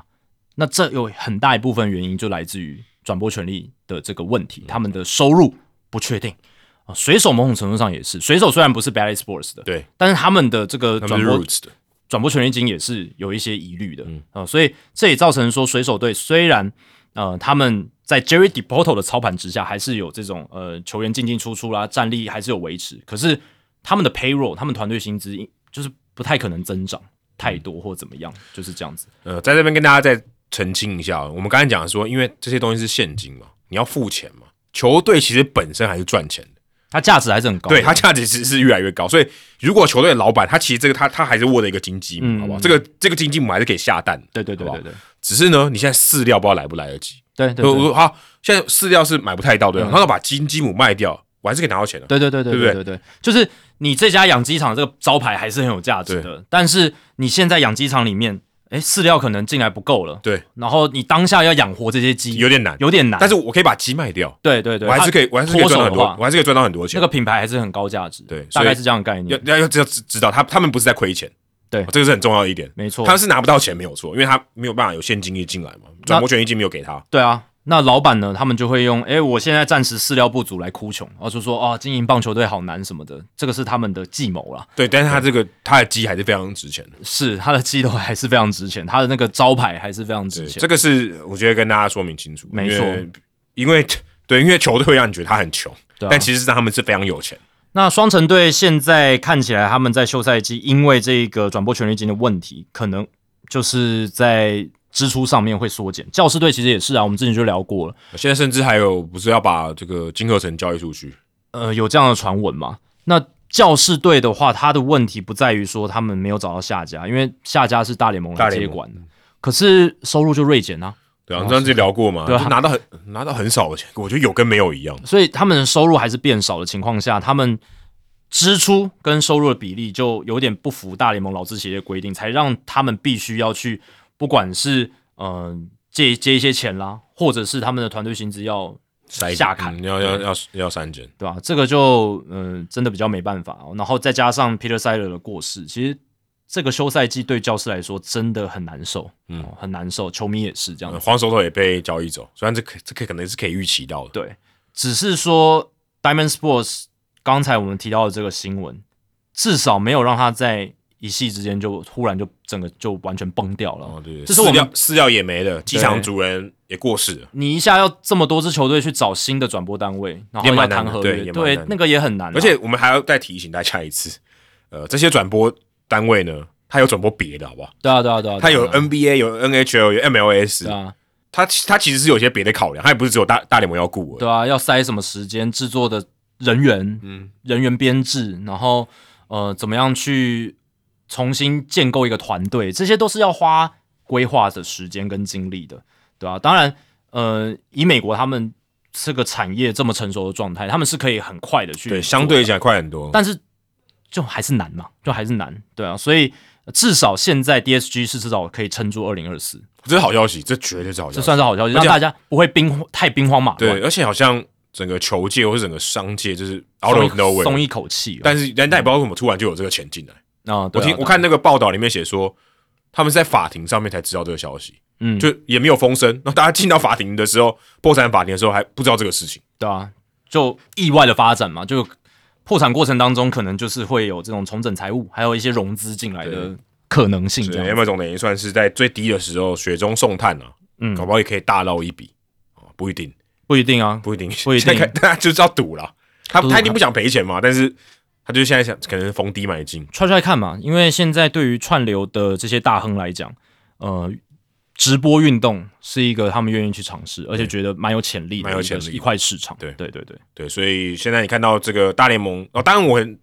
这个台湾的球迷，如果你看 MLB TV 是完全没有感觉到任何变化的啊、但是在美国当地，特别是你是当地的球迷，如果你是用串流看的话，那我们刚才讲的这些都会影响到你。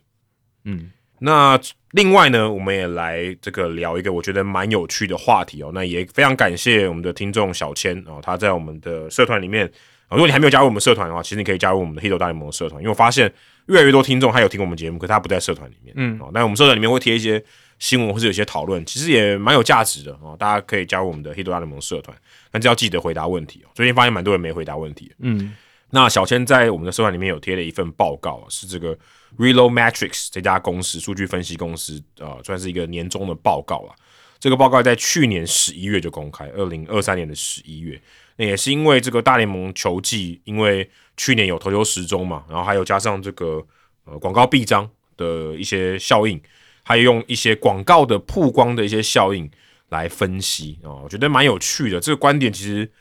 就至少我在看到这个报告之前，我是没有想过说有人会对这个做这么深入的研究，而且还公开。嗯，我觉得最重要是公开啦。嗯，可能有很多人呃广告商他会去评估，但是呃要看到这些报告，我是没有想到说，哎、居然会有人公开。所以这个我觉得蛮有趣的，跟大家分享一下。而且呃刚好中华之邦最近也要引进投球时钟嘛，那其实这个东西都对于一些呃商业价值啊，甚至赞助商啊，都会考量到一些。那去年呢，大联盟的平均比赛时间两个小时又四十二分钟，跟二零二二年三个小时又零六分钟，减少了二十四分钟。那比赛时间大概相当于缩短了百分之十六，其实蛮多的，百分之十六其实蛮多的，比赛时间。那它这里面有提到几个哦，这个我们讲的广告的版位。那如果大家你看现在闭起眼睛想一下，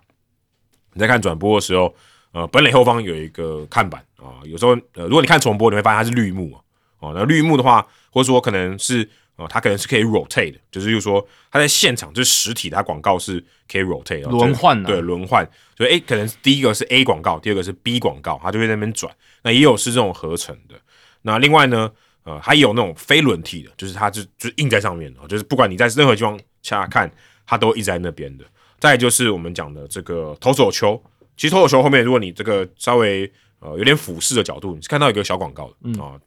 大大联盟有一些有啊，不是所有都有。那他有提到说，呃，这些呢，这些我们刚讲这些版位的这个广告露出的长度，就以时间来算的话，只减少了百分之三。这代表什么意思呢？比赛的时间算这个我们整个这个素材啊其实是变短了，减少百分之十六，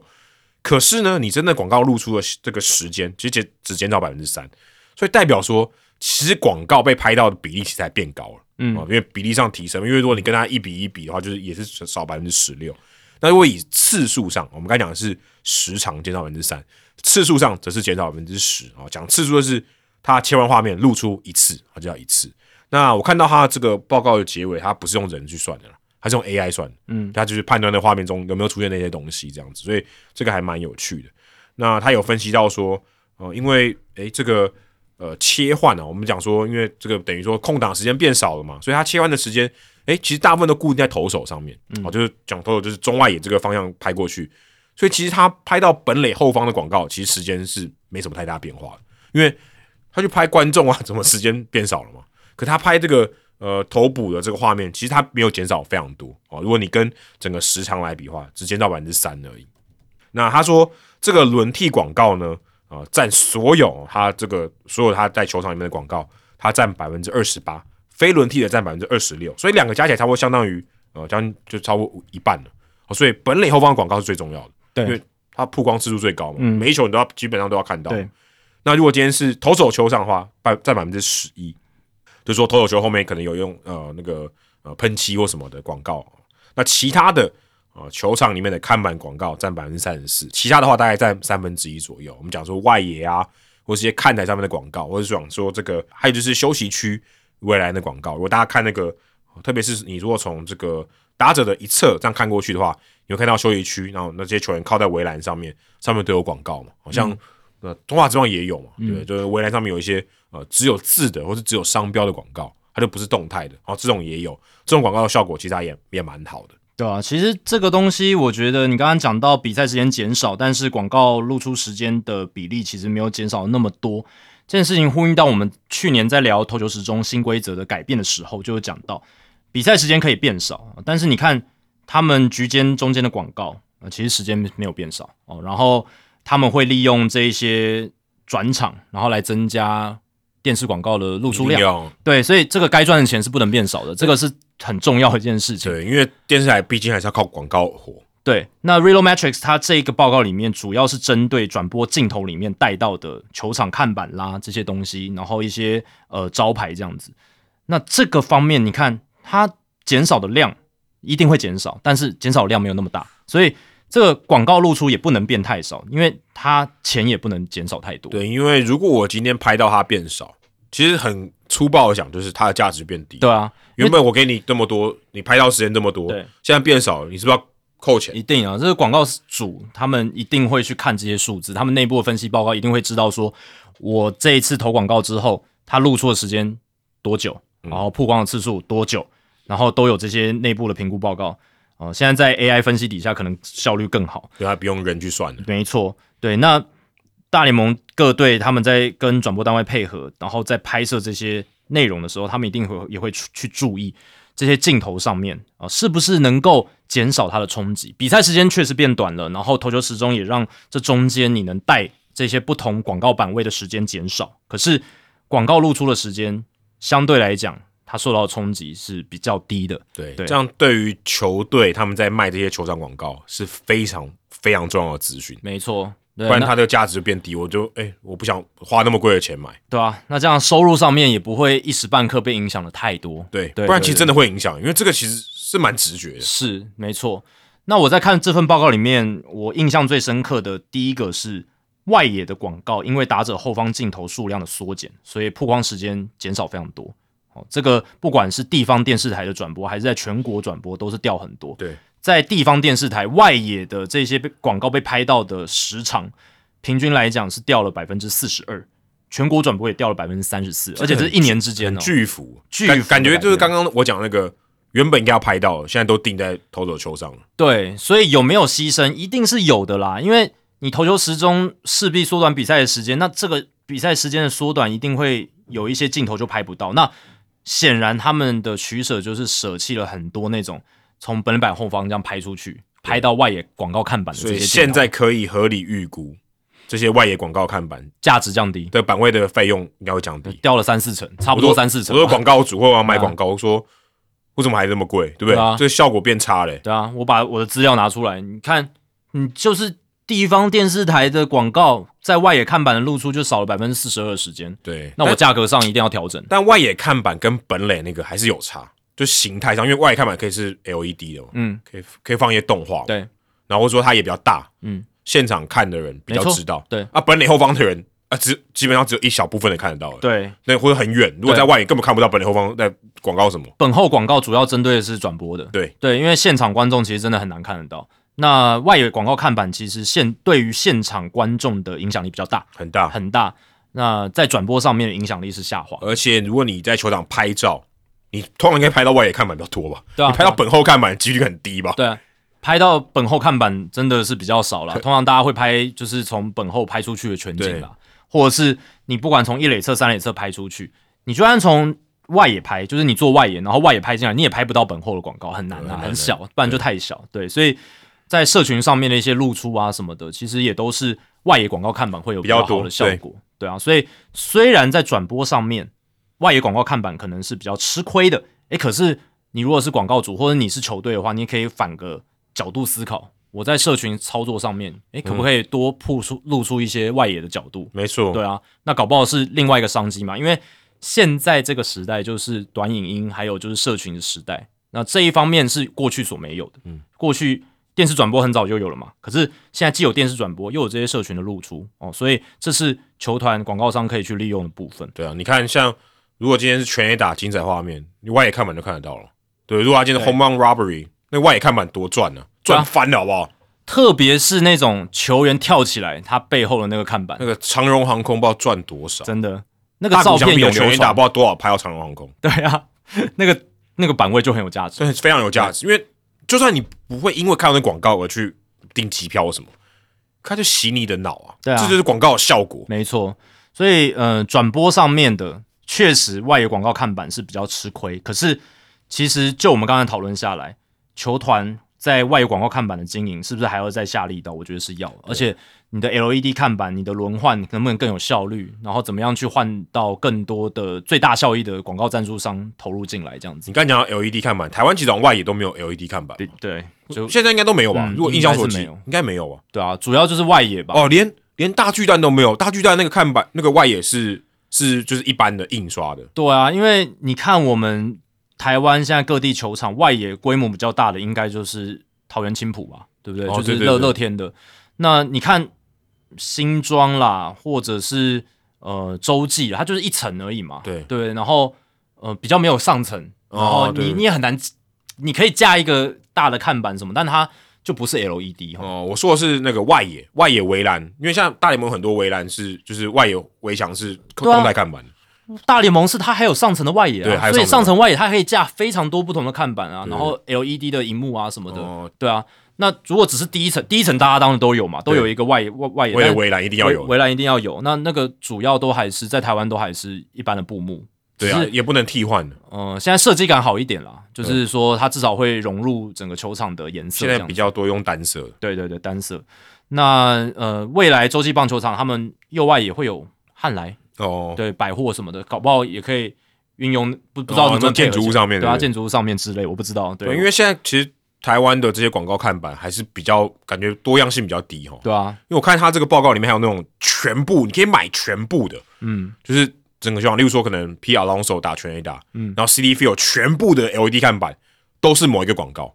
对，这种很很猛哎、嗯，那就要花比较多钱。对，如果你拍那个俯瞰的景，哇，全 A 打，然后球场整个在那边闪烁，对。然后只有一个广告，那效果超好。这 LED 你就可以做得到嘛，就是你可以用中控系统直接打出同样的广告。那你如果是布幕式，你就可就不能轮没换，有没有没有，完全没对啊，办法，没办法轮换呐，可能还那被踢破。你只能一场一场比赛去换这样子，那就相对来讲弹性比较低，你能谈的合作计划也比较少。嗯对对啊，你如果 LED 可以轮换，你就不一定说我一年一签或几个月签一次这种广告协议，对不对？你就可以说没错对啊，你就可以非常弹性。我就是说我一到三局是你哦，四到六局是另一家，或者说今天发生什么事，三阵都是是你，然后全打都是他这样子。那可以极大化效益嘛。嗯有一些赞助商他可能就是他也许更喜欢三振跟他的品牌的形象搭起来。那有些可能觉得我要买全垒打，我觉得全垒打跟我的品牌价值比较对得起来，，像嗯，我花我愿意花更多钱。没错，所以你的那个变化性，你能够极大化那种广告效益的潜在可能性就变高。那还有另外一个这个报告，我觉得让我觉得很有趣的，就是休息区，就是两队休息区栏杆上面的广告曝光比例是变得比较高的。哦，这个是跟去年相比啊。这个我我刚才有讲到嘛，可是我完全不会注意到这个，哦，就是有些人可能会注意到，因为你看太久，你就觉得就是那样，你把它当背景了。但代表说什么？就是转播单位在投球时钟加入之后，他们会牺牲掉一些画面。可是，呃，他们拍教练，然后拍那种就是球员在休息打者打者嗯的那个角度，就是从一垒侧拍右打者，然后哦，从三、对对对，就侧面三垒侧拍左打者那个侧面角度，都会拍到栏杆嘛。嗯，然后拍拍总这个在球就球员休息区的这些球员，对，然后拍总教练也会拍到栏杆嘛，拍球员也会拍到栏杆嘛，所以这一方面的比例其实是比较高的，变高了哦。所以他们牺牲掉的画面，可能真的就是本后拍出去的镜头，可能真的真的比较少一点。对对对对对对，哎，台钢应该要狂卖这个，特别是洪一中所在那个跨栏跨栏区，洪一中不会靠着那个栏杆 吗？对对啊那一块栏杆，那个栏杆的板位应该要超级贵。对，那个栏杆真的广告的效益，现在看起来，因为现在中职也会有投球时钟，那可能我不知道台湾的转播单位会不会也会这样去操作，但是呃，至少那一块看起来，我原本以前也没有想说那边，诶，原来广告曝光比例在新规则底下会变高，但现在看起来是报告是这样写，而且它里面也有讲说，呃，尤其是在这种栏杆上面，你如果要架广告，字体非常重要，字体是不是粗体，然后是不是够明显，然后颜色对比够不够，嗯明确哦，这个也很重要。通常都是白色的嘛，因为它那个对围栏都深色的，那你字体上面你要设计到让人家一眼就看得出这是什么东西，而也不是还要容易对啊，你还要在那边去稍微看一下、解读一下，哦，那都都来不及了。对对，所以你要让视觉上马上更容易直接被看到，这在报告里面它有写，对啊，所以这个我觉得也蛮有趣的。但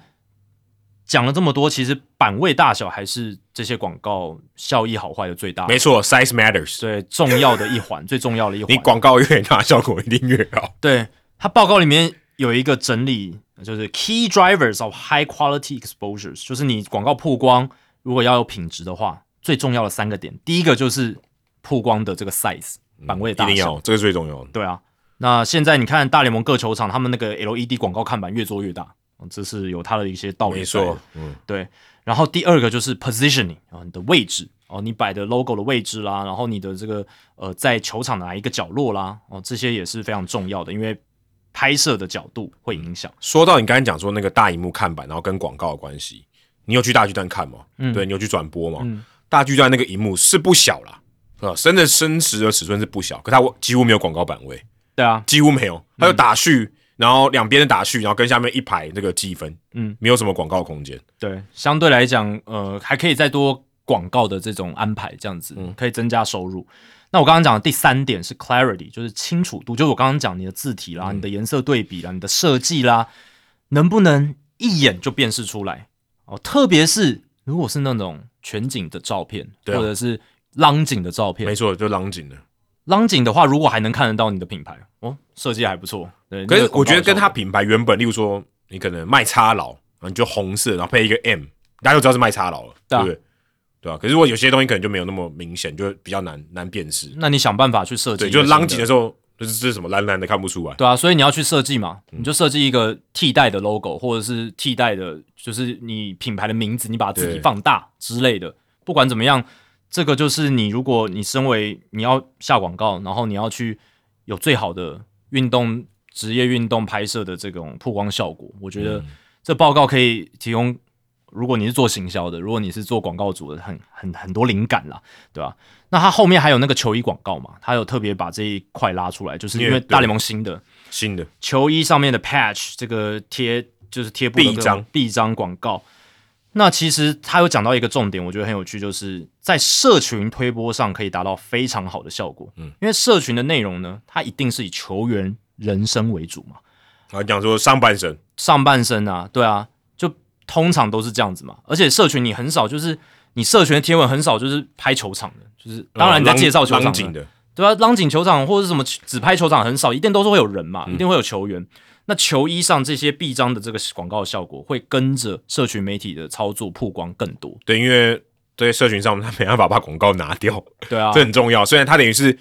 呃推销球员、推销自己球队以外，他甚至他顺便也帮你的品牌行销了，大家回想一下，其实去年教室对我印象很深刻的就是 Motorola 的广告，很很大一个，很大一个臂章，而且呃，对于我们这个世代的人来讲，Motorola 的那个品牌 logo 是很很印象深刻的。可是大家都没没在买他手机了。对对对对，但至少哎、我就看到 Motorola 它的那个 logo 一直在教室队，而且它社群上面球员穿的球衣上面就有那个大大的 Motorola 广告。哦，所以呃，这就是会有蛮好的效果。这个也是我之前哎、真的比较不会去想到的，对不对？就是因为现在大家接触媒体的方式真的越来越偏向社群媒体、短影音、现实动态哦的比例越来越高了，对，所以你要在短时间内，然后抓到人家的眼球，然后而且让你的品牌是能够被曝曝光出去的，对这个真的，嗯，要因应时代的潮流了。对，特别是讲到行销了，我们做内容，像我们节目做那么长，跟你刚才讲的完全没有说服力，对吧？因为我们那么长，对不对？对，我说，但是对于行销那些人来讲，他们觉得，哎、这个短影现在是趋势，所以必须要在这上面，有所琢磨。而且那个报告里面还有一个，我觉得也蛮有趣。你刚才讲到 Motorola 嘛，嗯，它这有个 M，它 logo 是一个 M，对，它这里面有一个报告，我是觉得脑洞大开了，所以我是没想到有人这样分析。他说这个臂章上面的品牌，如果字字数 letters 就是你的字母越多，它这个曝光时间越短。所以他说这个教师队只有一个字 M 嘛，嗯所以他的拍拍到时间是最长的。嗯，所以这个也蛮有趣。所以如果你的这个名字名字上面写的东西很长，其实你曝光效果是最差的。对啊，呃，当然第一个不仅你要读比较难嘛，你要瞬间要读完比较难，但是他真的在他的这个曝光的时数里面，他说曝光时间是越短的，而且是高度负相关啊，这个相关系数是负零点七，真的蛮高的。嗯，所以说如果你今天的这个像我记得大都会的吧，这个它的广告名字很长嘛，什么什么医院的，你瞬间根本看不出来好不好？对不对？你瞬间根本没办法辨别嘛，如果他没有停下来给你看，那效果就不好啊。如果你真的是一个你完全不知道它有什么广告的情况下，你要第一次被它打到，你的效果不会好。所以像什么刚才讲 Motorola 或是呃马林鱼队，我记得很明显是 ADT 嘛，你很容易看就看到说 ADT，虽然你不知道是什么，对可能至少知道 ADT，、你有看到一个广告，所以它这个也蛮有趣的。说如果今天真的要做广告的时候，你上面东西越少越好哦，就是很明显让他只知道一个讯息，甚至一个字母就可以代表你的品牌。对，这个我觉得就是我刚刚讲的，因为你在现在的其实不管在什么情况之下啦，广告你要第一时间让人家留下印象，你就是要有第一时间的那个辨识度，还有那种视觉冲击力。嗯，那你如果想的太多，或者是塞的资讯太多，其实会有反效果，没错都是反效果。其实很多资讯呢，你先提醒人家的兴趣，他后续会去了解。是你不一定要在第一时间就塞给人家，那反而会让人家反胃。臂章上面也真的不能写太多东西，不要不要，就是最最好就一个重点就好了，一个重点，然后让大家自己去抓。然后就是品牌的名称如果太长就不行。哎、对对对对对，你你太多了，其实都会是反效果，对吧、所以呃，这个我觉得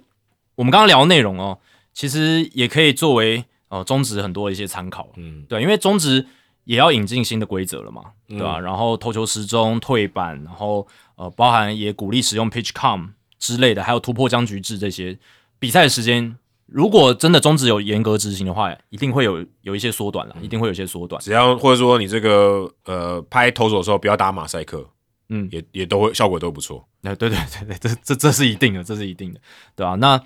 其实也很乐见啦，因为你看中职在，其实也算我我我也觉得算蛮快的啦，就是应应到大家的一些呼声，然后还有一些谏言，对不对？对我是你刚才提到重点，我真的觉得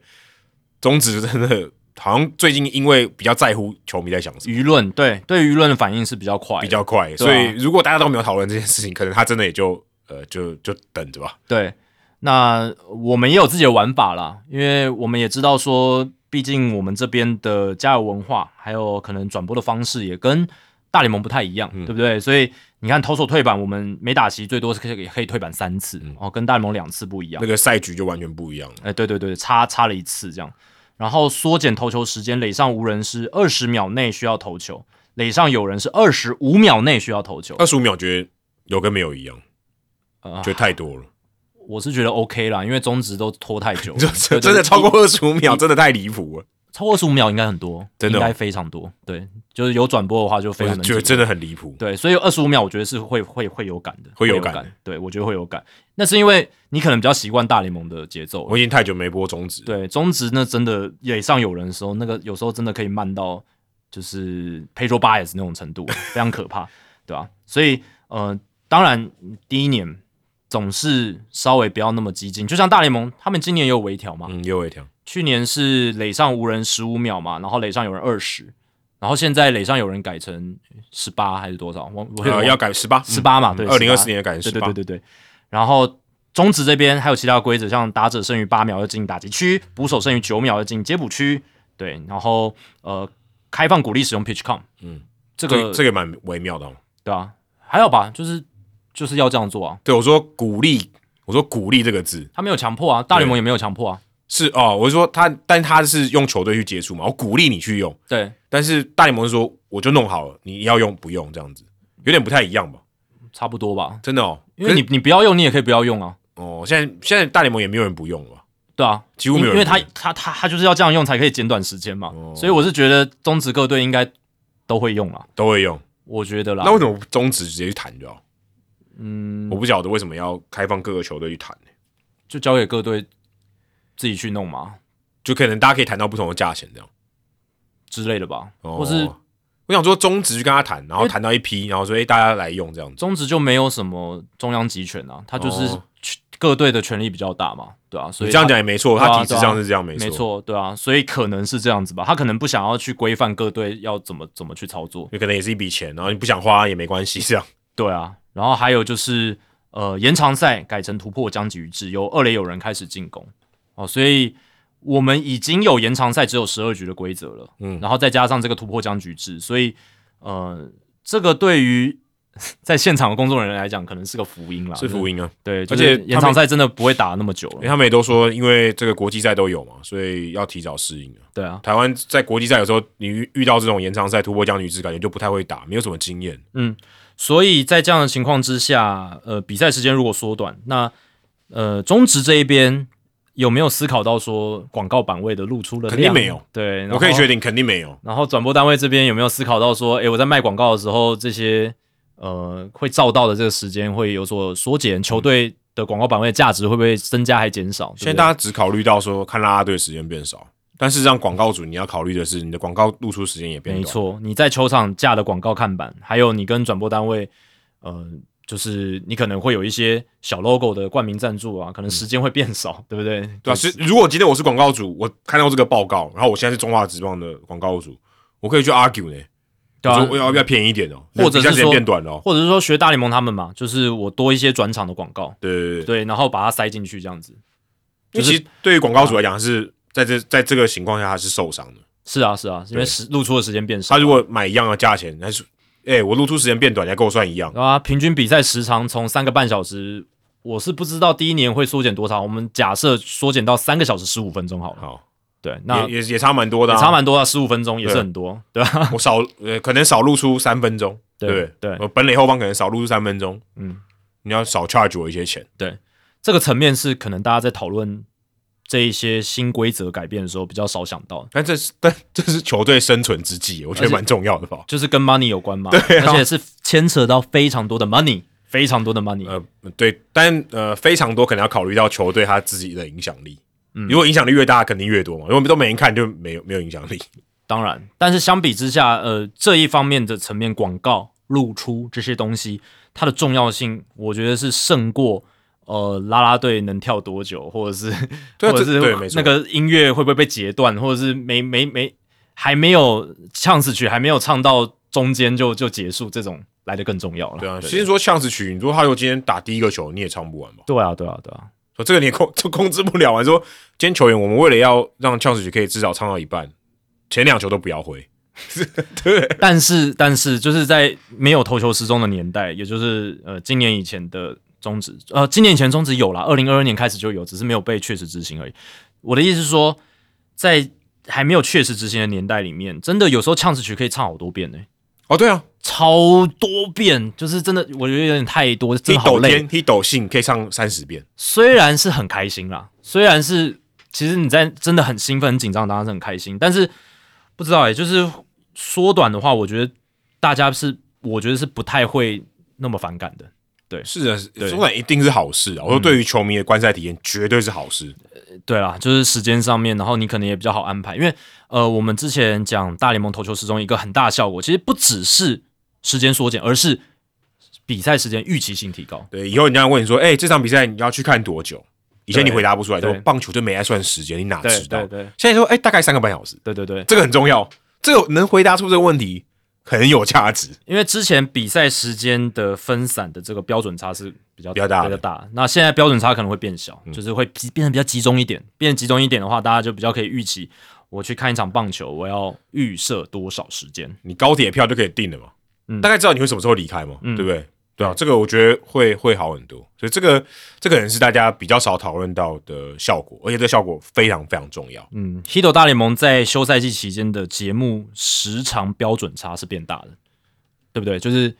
哦，有对，时候对对，有时候三个半，有时候两个半变大。我们在例行赛的时候标准差比较集中一点，比较小一点。可可我觉得最大的差别是因为有没有来宾吧，有没有来宾？因为来对啊，来宾讲的久，这这期节目就久嘛，而且因为我们两个聊就很固定了，对，但休赛季的话题的量其实变化也蛮大。你看十二月那时候又有大股又有三本，然后那时候你光聊一个大股可以聊一集，对，那现在你看休赛季的 Hot Stove 跟台北的天气一样冷的时候，对不对？但我们还是能想办法聊聊聊出东西，这就是 h i t 大联盟的厉害。对，因为最大问题是我们这个，我现在真的这个房间里面也没有时钟，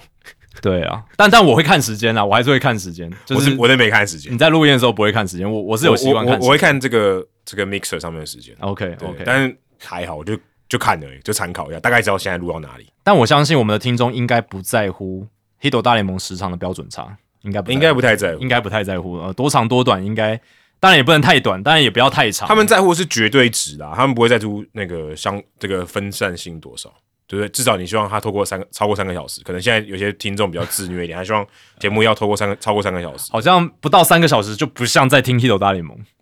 他可能觉得我们偷懒，哦。没有，我们每一集都还是很认真在准备的，大家不要这样。那也没有说保证一定是三个小时啊。对，也也没有，我们没有说这件事情。但这这一集可能就有点难。但其实我们主要还是重视内容啦，对我们也不用为了说一定要撑到多长的长度，然后去稀释那个内容。我觉得我觉得那样也没有意义。最近呃前阵子这个也是题外话，但我很我觉得在节目中可以跟跟嗯大家公开分享一下，就是呃前阵子因为我们的这个御用设计师小朱嘛，是还有就跟我吃饭有聊天，然后我们就聊到说，诶、他就聊对我们节目的一些反馈这样子。嗯嗯，他说我们节目真的很长，可是因为很多主题别的节目也会聊嘛，对，呃，可能讨论的方式方向也差不多，可能我们准备只要稍微多一点，可是我们节目就真的特别长。他说我们节目真的会有我们两个人这样丢来丢去的那种时候，然后就是呃，好像两个人一直在思考同一件事情，然后在在节目中可能那二十分钟以内一直在思考，然后就是有一种思考的过程，对。然后呃公开给大家看没错没错没错，而不是只是把结论讲出来。对，嗯我觉得这蛮好的，就是我觉得大家如果不知道听我们节目是不是有这种感受，就是因为你跟着我们一起想的那种感觉啊。对对对，因为你如果你今天是呃，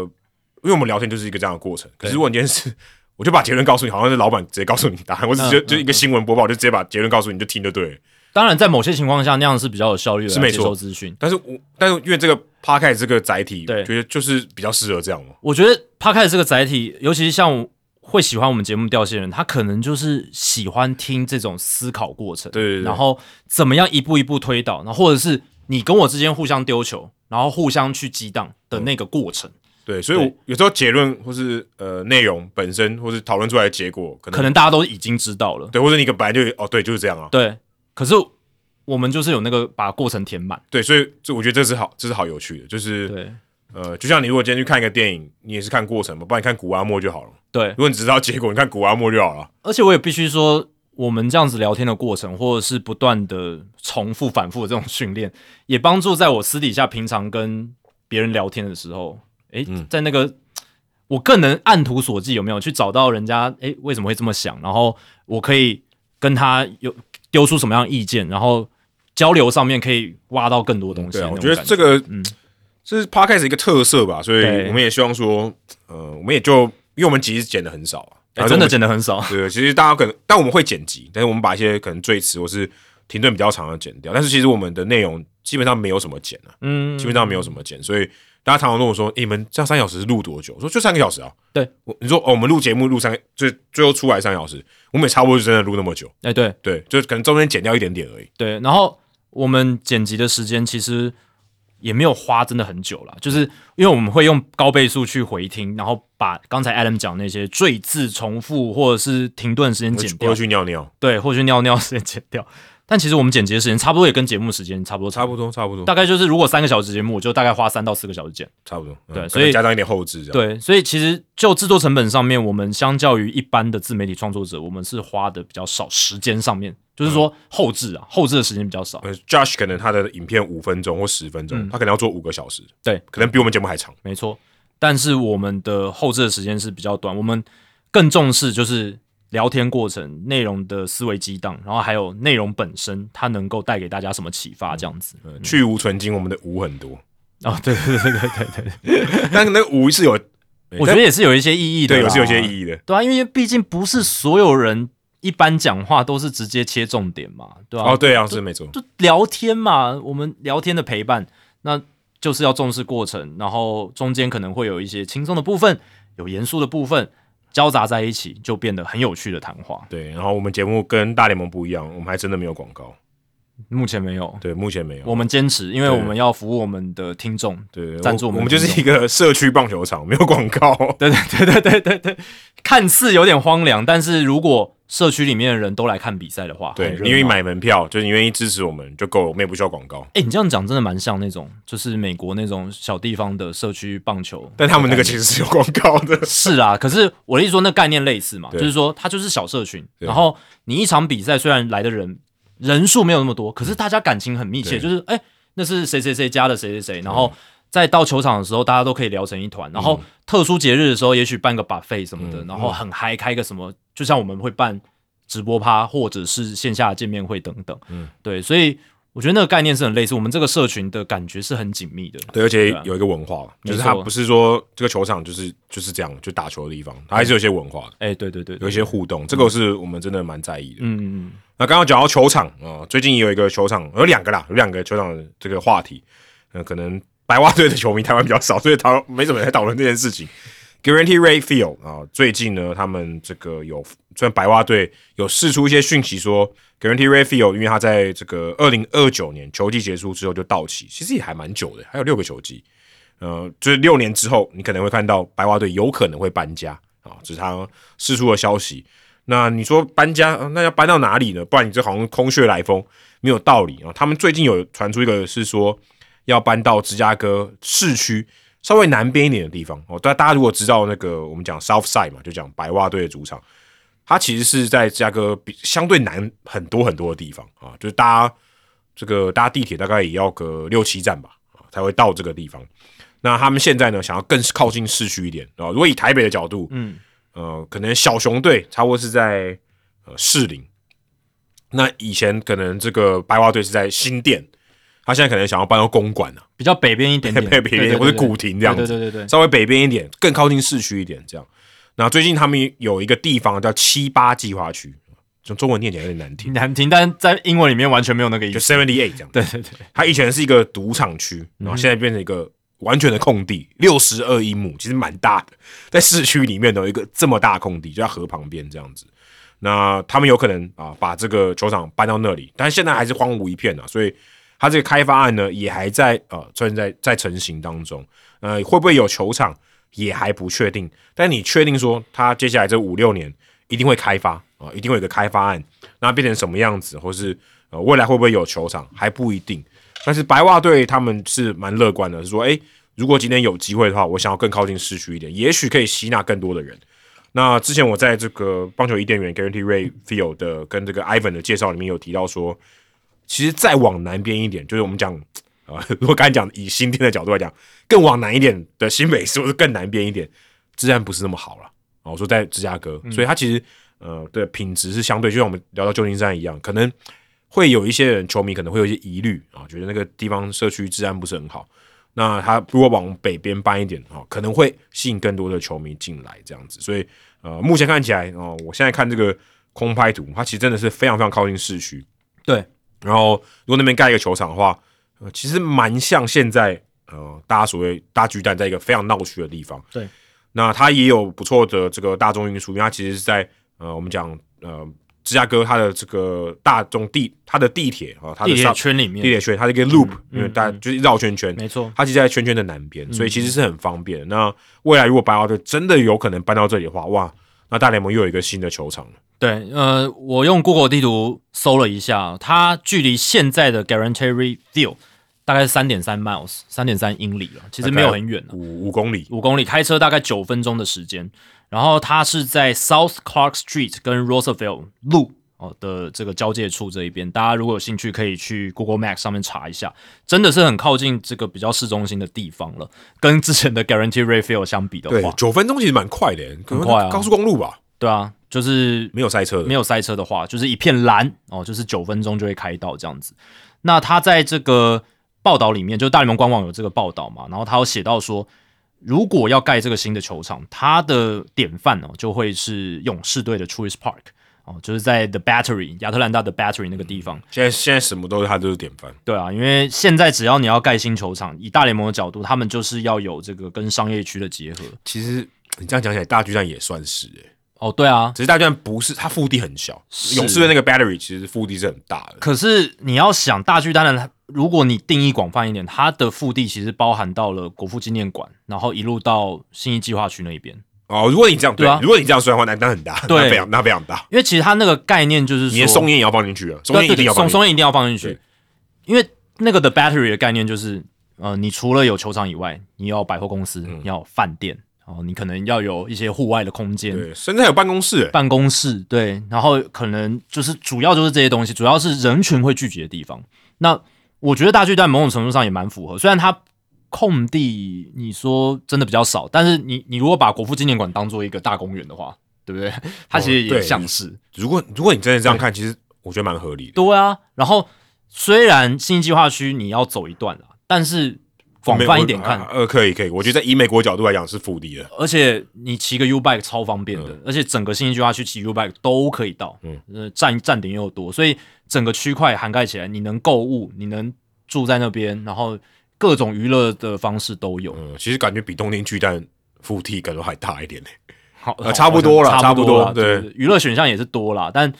我觉得大大巨蛋周边是真的还算方便啦，还还就是至少你的娱乐选项是多的，对你只能说巨蛋本体跟马路很靠近，对对那个腹地真的很小，是就是巨蛋本身它跟马路之间真的那个广场，我觉得真的没有广，没有很广。不广，对以一个你可以装四万人的球场来说，那个那个广场太小了。就是如果大家那个 block 全部人都疏散在那嗯个 block，、然后没有在球场里面，那好像塞不了。有有点可怕，会有点可怕。就是我在想象，如果真的就是四万人的场子的话，那个可能交通管制会比较多一点。对对对对。但看起来白袜队他们有这样子的思考啦，就是说盖这座新球场，就是也要类类似这种概念，然后跟周边的一些呃饭店啦、商店街啦，希望可以配合在一起，这样子。炒地皮，大家一起炒。没错，对啊，所以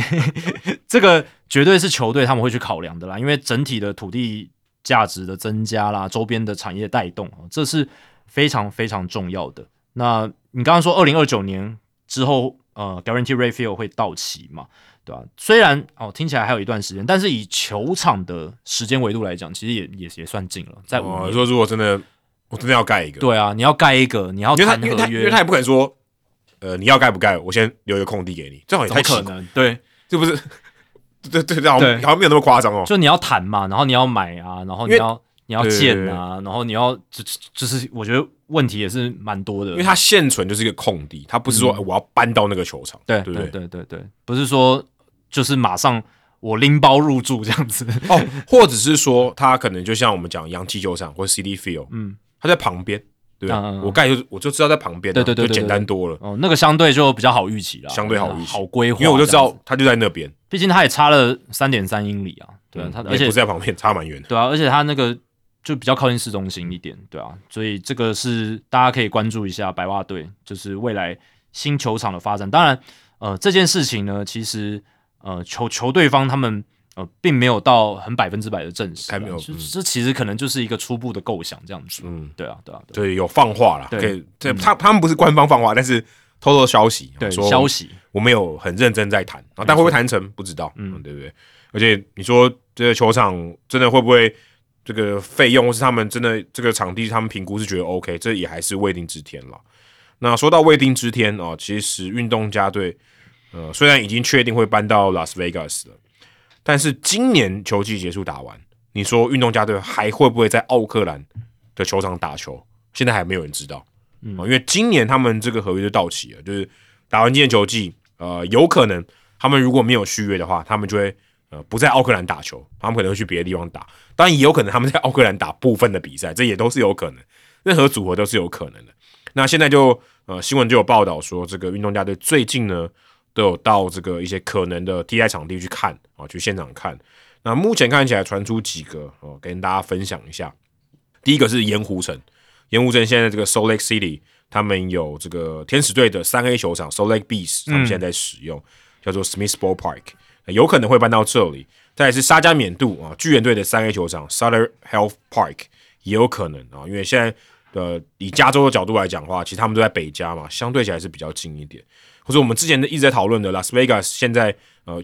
运动家队的三 A 主场 Las Vegas Sport Park 也有可能，甚至呢，因为其实这个也。历史上也有，就是跟别的大联盟球队借，然后最方便就是 Oracle Park，就巨人队的球场。只要巨人队去打客场的时候，其实运动家队也是可以借用的啊。这其实呃在实物上是行得通的，只是说呃巨人队愿不愿意借啊，或者是可能因为如果你今天愿意借的话，你共用主场其实会蛮麻烦的嘛。嗯，如果巨人队的球员如果他的这个休息区、休息室，他能不能东西摆在那里，对不对？他是不是能长期的用啊？就会比较有一些这个 logistic 的东西要处理。响尾蛇队 Reno 这个内华达州的一个大城市，他们有一个 Greater Nevada Field，也有可能变成这个运动家队暂时的主场。所以目前看起来啊，有四个啊比较有可能的主场。那当然第五个就是现在运动家队的 Coliseum，有可能他们会继续使用，但目前就还不确定。所以二零二五年你会在哪里看到运动家队的主场比赛？目前。哦，此时此刻还是不知道。你刚刚讲的第五个应该不可能发生了，因为现在运动家已经跟市政府闹翻了，所以 Coliseum 应该是我觉得很难发生。真的，有那万一他四个都搞不定，应该就会只能拉只能拉下脸说哦 sorry。我觉得不会，你觉得不会？Fisher 不是这样的人，你觉得不会？我觉得不会。而且你看那个运动家市长，他也很强硬啊。按照现在这样的逻辑，二零二五年、二零二四年，我们一定要去看运动家队比赛，因为最后一场、最后一天了，最后一天就最后一最后一个球季了。啊你说考利斯吗？运动家在考利斯，可是有有什么吸引力吗？就至少做一个时代的终结，还好哎，还好，不是没没我没有什么太大的兴趣。你去过了，你去过了，我去过，而且我也去过了。对，你还看到大谷第一场投球，没错，大联盟生涯第一次的登板投球，哇，好厉害哦！就是觉得这件事情自己有做到过，还蛮还蛮佩服自己。感谢上的票，哎，真的真的。那其实运动家这件事情要赶快决定，因为这跟排赛程有关。大联盟每年会在七月份试出隔一年的赛程表。那如果他们要试出二零二五年赛程表，就会是在二零二四年的七月，今年的七月份。那五个月后，对啊。那二零二五年，你如果真的要搬到一个新的地方的话，暂时的新球场，暂时的新主场，那你七月以前就要搞定，不然的话，大联盟没办法排赛程呢。你你你现在搞不定是在盐湖城，还是在沙加缅度，还是在 Reno 嘛？就不知道。那你要怎么排赛程？没办法排，而且如果排在 Oracle Park 更可怕。对啊，如果排在 Oracle Park，那那个更难排，因为你还要配合巨人队的赛。你说巨人队只要打主场，你就一定要去客场。对，你现在没有嘛？现在没有，现在没有。对，现在你可还不知道。对啊，同时在两个地方都打主场。对，所以这个是最关键，是赛赛程。呃，大联盟一定也会逼迫他们要赶快去做这些事情，不然的话，他们行政作业非常困难。然后，因为这也有可能牵涉到其他球队的利益哦，所以这个是缓不得的。哦，所以为什么他们现在就要去看球场？就是因为这样。我的感觉好像有点太晚了，确实有点。他们什么事都很晚呐，而且他们其实，他们最近呃，大联盟跟球员工会还有给他们一个算傻逼组嘛，或者是给他们一个宽容，就是因为他们其实错失了那个提出球场行动计划，还有就是财务计划的实现，他们没有交。没有交，像好像他们连那个 rendering 就是模拟图都没有。对，这个就是我们之前在聊的时候，呃，之前在聊 ESPN 那个报道的时候提到，可能会让这件事情破局的一个因素。诶，但是现在看起来，大联盟跟球员工会就是就是要让他们去拉斯维加斯啊，对，所以即便他们这些该作业没交，作业没交没关系，老师我也没当，我也没当，没当你，OK，过了，过了，过了。你再补交就好了。他们就还是让运动家持续可以收到大联盟收益分享制度的钱，本来是用这个作为要挟嘛，就说你如果不交的话，我就不给你这些钱。哦，结果现在这个钱还是要给他们，哇，这个是让我，如果我是其他球队老板会不会，可是我觉得一开始就是 Manfred 一开始就这样说，代表他一定让他过，他说什么都会让他过。所以但但但是这个就还是会觉得，就联盟就是真的非常刻意啦，对，对联盟非常刻意。但总而言之，就是运动家他们要赶快去做好这些事情了，不管是盐湖城，还是 Oracle Park，还是 Reno，还是沙加缅度。那如果要到三 A 的球场，不管是 Reno 或者是就是小联盟球场啦，沙加缅度的三 A 球场，或者是盐湖城，他们还要做一件事情，就是要让那个球场升级起来，变成大联盟规格。有点像呃，二零二零年蓝鸟队在 Buffalo 一样。对，他们在 Buffalo 那个球场是有升级过，才能够打大联盟比赛的，不然球员工会绝对不会让这件事情成真。灯光啊，对场地啊，场地标准然后休息室啊那些设施，该有的设施、该有的福利有没有？哦，因为球员工会他们要维护四十人名单里面球员的权益哦，他们是大联盟球员工会，这一点是很大很大的关键。所以呢，在呃运动家这边，他们如果真的选择三 A 球场，他们也要赶快的去跟三 A 的球队、呃、那座球场的球队，诶来做一些协调，嗯，看怎么样我要升级球场，我才能去做运作。嗯哦，你看大龙球员工会就会对于球场的要求是非常严格的哦。那像我们新新足球场造成林哲轩受伤的这种憾事，嗯在大联盟场域里面就基本上不太可能发生啊，因为对这个他就提供舞台嘛，不希望这个他们在舞台上受伤，毕竟这些人都是资产。那而且那个基本上就是一个治安环境的一个，对啊，对啊，是啊，是啊，是啊就是你工作的场地符不符合安全，就是像会不会讲表演的场地啊？对表演场地嘛，就像你工地的工人。一定有那个公安的标准，一定都要符合，你才能施工，不然被抓到就是大违法嘛而。且就是因为这个大联盟职棒工会，他们球员工会太强了，太强他一定要要求的啊、真的，真的，真的，所以这没有大家想那么简单说哦，我指定那个球场我就去打，哦，就就这样。你看，如果你要跟大联盟球队配合，你要配合他们的 schedule 啊，然后安排上面赛程要配合上，然后如果要去三 A 球场的话，你也要跟人家配合嘛，呃，不是说三 A 就就一定要让给你，对不对？对。对，所以现在看起来，这个他们如果跟运动家三 A 这个球场应该最容易，最容易啦，相对来讲，那个挚爱难行的部分最少啦，然后升把球员从三 A 升上来，动都不用动，动都不用动，就跟那个统一一样，二军跟一军在同一个地方。对啊、但是相对来讲，那个使用空间就很限缩，哦对就很就很限缩，对吧、那短租的部分呢？如果是跟大联盟球队，如果跟巨人队要 share Oracle Park，诶，这就让我想到，其实 NBA 就有很有名的例子，就是快艇跟湖湖人人对啊，Crypto.com Arena，但快艇现在有新球场，要搬了，就是 Intuit Dome，那这一座球场是 NBA 现在非常重视，而且他们已经宣布二零二六年就会在那边办明星赛，所以声势非常浩大。对，所以呃之后快艇跟湖人也会分家，但总而言之，就是这个在其他的职业运动是有这个先例的，而且其实这种过去因为一些球场的问题而去跟其他大联盟球队暂时借用球场是有潜力的。有啊，一九一呃一九七四到一九七五年的时候，有两个球季，因为洋基球场那个时候在整修。哦，所以洋基去跟大都会谈妥了一个协议，让洋基可以在 Shea Stadium 打，啊就是当时大都会的主场这样子。。其实这个还蛮多蛮常见的，对，在历史上蛮多次。没错，所以呃，就运动家的角度来讲，呃，去借 Oracle Park 或是跟巨人队谈成什么协议，这也是有一定的可能性的哦。只是我是觉得比去用三 A 的场地来的难啦。对对，这是我自己觉得。是因为巨人队要配合，没错。但是好处是可以赚到比较多的钱，哦，对啊，对啊，因为他球迷比较方便嘛。如果他如对，如果奥克兰的球迷还愿意支持运动家队的话，嗯，相对起来会方便很多。对，那就 logistics 或者是就一些行政作业上，如果能够在 Oracle 的话，好像也比较不会那么痛苦一点啊。对就是你不用去升级球场，你不用去搞那些东西啦。对对对，所以但各有各的难。各有各的难处。对对对，对但是看起来，我觉得 Oracle Park 如果我觉得是成真，会对比较好了，那比较简单，或对于不管是大联盟本身，对球员本身，我觉得会比较好一点。嗯。然后至于跟奥克兰市政府，呃，市政府市长仙套，他之前就也蛮强硬的态度，对哦所以在如果要沿用 Coliseum，这个难度就在于已经跟人家有点撕破脸，对，对，所以每一个不同的选项，它都有各自有难度的地方。对。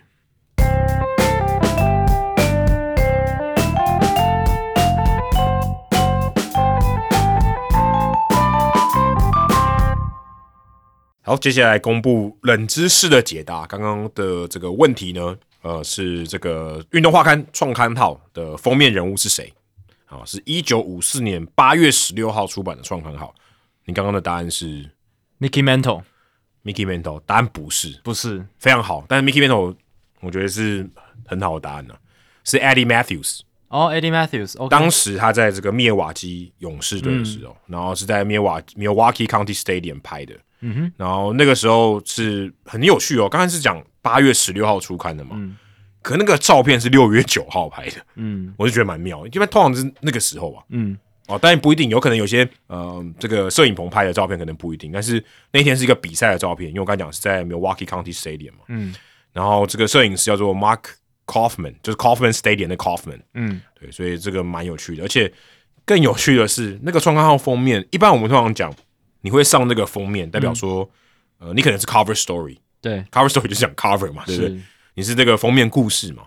但那一本创刊号里面完全没有提到勇士队跟 Matthews 的报道，就是那那个创刊号里面完全没有这些内容啊，也没有提到勇士，也没提到 Matthews，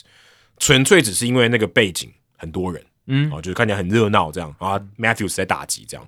所以他们就把它变成创刊号的封面这样，所以还蛮有趣的一个历史啊。对，那个 Eddie Matthews，他算是呃厉害的时间点比 Mickey Mantle 来的早了。早一点，对，因为就是他在一九五三年就已经挥出了四十七发全垒打，是大联盟全垒打王。然后那一年他有入选明星赛，并且是 MVP 票选第二名。所以一九五四年找他来拍封面好像也合理，而且他也长得帅，然后又年轻。对，可是那个是个浪景，所以其实拍不到他到他的脸。对，但这就就有他嘛。对，那 Mickey Mantle 的话呢，他其实生涯前面三四年还没有到他中间连两年拿 MVP 那么猛，当然也很好啊，也很强，然后也是很受关注。对，但可能差一点点，差一点点，主要可能就是当时可能选择照片也不多了，我猜可能也没那么多的，真的对，那个时候你要拍照片也不是那么容易的事情。对啊，也因为那不是数位的嘛，所以你的能选的照片其实没有那么多了。是。好，这一集 Adam 的个人单元不是人物来讲啊，又有看了一本新书，所以是好书我来读。对，这是践行出版呃文化出版啊，嗯，算给我的一本书。然后这个书名叫做《隐形赛局》啊，副标是揭开运动产业议题的真相。呃，那这本书其实坦白说，我看到这个书名的时候，我不知道为什么叫赛局，就是隐形赛局。然后说，诶、我看了这个内容以后，呃，为什么叫赛局？因为我们讲说赛局、赛局、赛局、赛局是赛局理论嘛，对，我是一个很激烈的可能两方或是多方的对抗啊、呃不要讲到赛局，但这个里面可能比较少了，比较讲的都都是产业的这个内容啊，所以我不太懂为什么叫赛局，但是啊、呃这本书是内容是蛮丰富的啊，可以跟大家分享一下，因为想说赛局可能是因为。最近有一本书叫《无限赛局》，去年出的，去年还是前年出的，非常好看的一本书。大家如果有兴趣的话，呃，可以看《无限赛局》这本书，可以去搜寻一下，是蛮蛮原创性蛮高的一本书。那这本书《隐形赛局》的作者是曾全玉啊，中华民国运动员生涯发展协会理事长。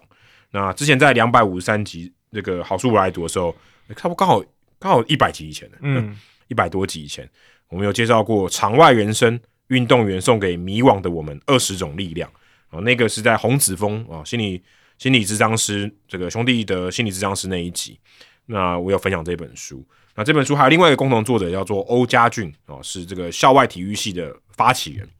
那这本书主要的内容是来自于这个圆桌体育大会，就是一个活动啦，每周的一个活动，它的一些摘要跟记录。那 Jacky 之前也有去参加过那个活动嘛，我上过他们节目啊，它其实也算是个节目，对对对对，它就是一个好像一周一次的节目，对对对对。但好像比较像直播嘛，对不对？对有直播，然后影片也会留下来这样对。子，但是呃，比较像是一个什么公开的一个讨论，对对对对对对对，对，所以我把它称作活动嘛，因为节目好像有点怪怪，节目好像有点安排这样子。那是二零二二年六月的时候，对我看我特别去查了一下，嗯，那不过这本书很可惜，里面没有提到李炳生，没关系没关系。对，，因为可能刚好谈谈论的东西没有谈论到跟你相关的了，嗯，对对对。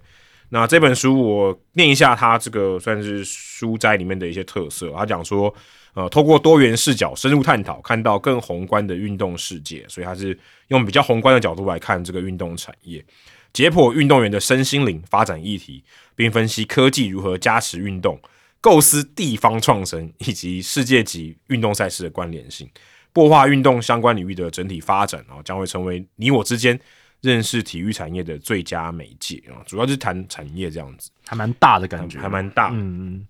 啊，还有三大部分，有二十一章啊。第一部分谈论运动员的心理，还有一些职涯发展。然后第二部分比较谈的是从业人员啊，其实蛮像我们这个大来宾时间啊，去邀请了一些呃，算是棒球界的一些工作人员。那在这本书里面还有提到几个，例如像张树人哦，新竹工程师的局演啊，以前也是 T One 的算秘书长吧，应该是没没记错的话。那中信兄弟的这个球探郑凯印有跟你搭配过吗？有，凯印有跟你有有有有，所以凯印有谈一些球探的工作，还有上这个圆桌体育大会啦。还有经纪人啊，防护员啊，不过防护员是摆在第一部分，因为他谈到这个运动员的心理、身心灵的东西，所以防护员的工作啊是放在第一部分。第三部分呢，就是谈论运动文化，所以哦，里面当然谈到运动文化呢，这个陈子轩老师绝对不能被忽略嘛啊，所以里面有一章是谈啦啦队，还有邀请这个啦啦队算始祖啊，恩豆也有在里面提供一些想法。那因为刚刚有提到说这个是圆桌体育大会嘛，所以它比较像是一个。啊，就像你你可以把它想成好像一个 podcast，我们在录这一集，然后把东西做一些摘要整理这样子，所以里面很多这个 quote 都是当时这个活动，当时这个圆桌体育大会里面谈到的东西。那有几个啊，几章二十一章里面有几章是我们在节目也是最近才有聊到，例如说谈到运动禁药啊，哦，我们之前谈到禁药，所以阿根也有跟补也有跟我们补充啊，运动禁药在这个运动员的产业里面也是非常重要，必须要了解啊，说运动产业为什么。呃，禁药这一环是非常重要的。那第六章啊，我觉得也蛮有感的。他说，谈运动员为什么要学好外语啊？那他就有一些，例如说一些方法，打造学习环境啊，从你的专长出发，善用资源，刻意练习这些东西。那比较多是呃，教你有点像是 how to 啊这种做法。那第二第二十章是我个人觉得最有最有趣的，就是我我在呃在拿到这本书的时候，其实是没有想到这些东西的。例如说，他谈到的是数位典藏。就是说，呃，你的东西如果被用数位形式哦，特别是运动的东西，怎么样用数位形式把它留下来？那我自己看到这个时候，我就想到说，其实我们在做台北市一棒球场哦，因为我是制作人嘛，所以我觉得好像也蛮像是一种数位典藏哦，但我们并不是呃，可能留下一些实体的物品啊，比较像是访谈，然后做纪录片的这种形式，把一些历史的文化东西啊留在留在这个可能数位的世界里面。那但他谈的比较多像是 NFT 啊，说如果我们今天呃把一些比赛啊或是什么把一些纪念的东西有价值的东西变成 NFT 啊，我们之前有聊过，那如何去做一些推广？那这本书有一个特色，就是说呃它在每一个章节后面都有一个算是一个选择题吧，嗯哼，还有一个问答题，我就问你说，哎，你觉得你读完这个以后，你觉得这个应该答案是什么？然后还有一些问答题让你去发想，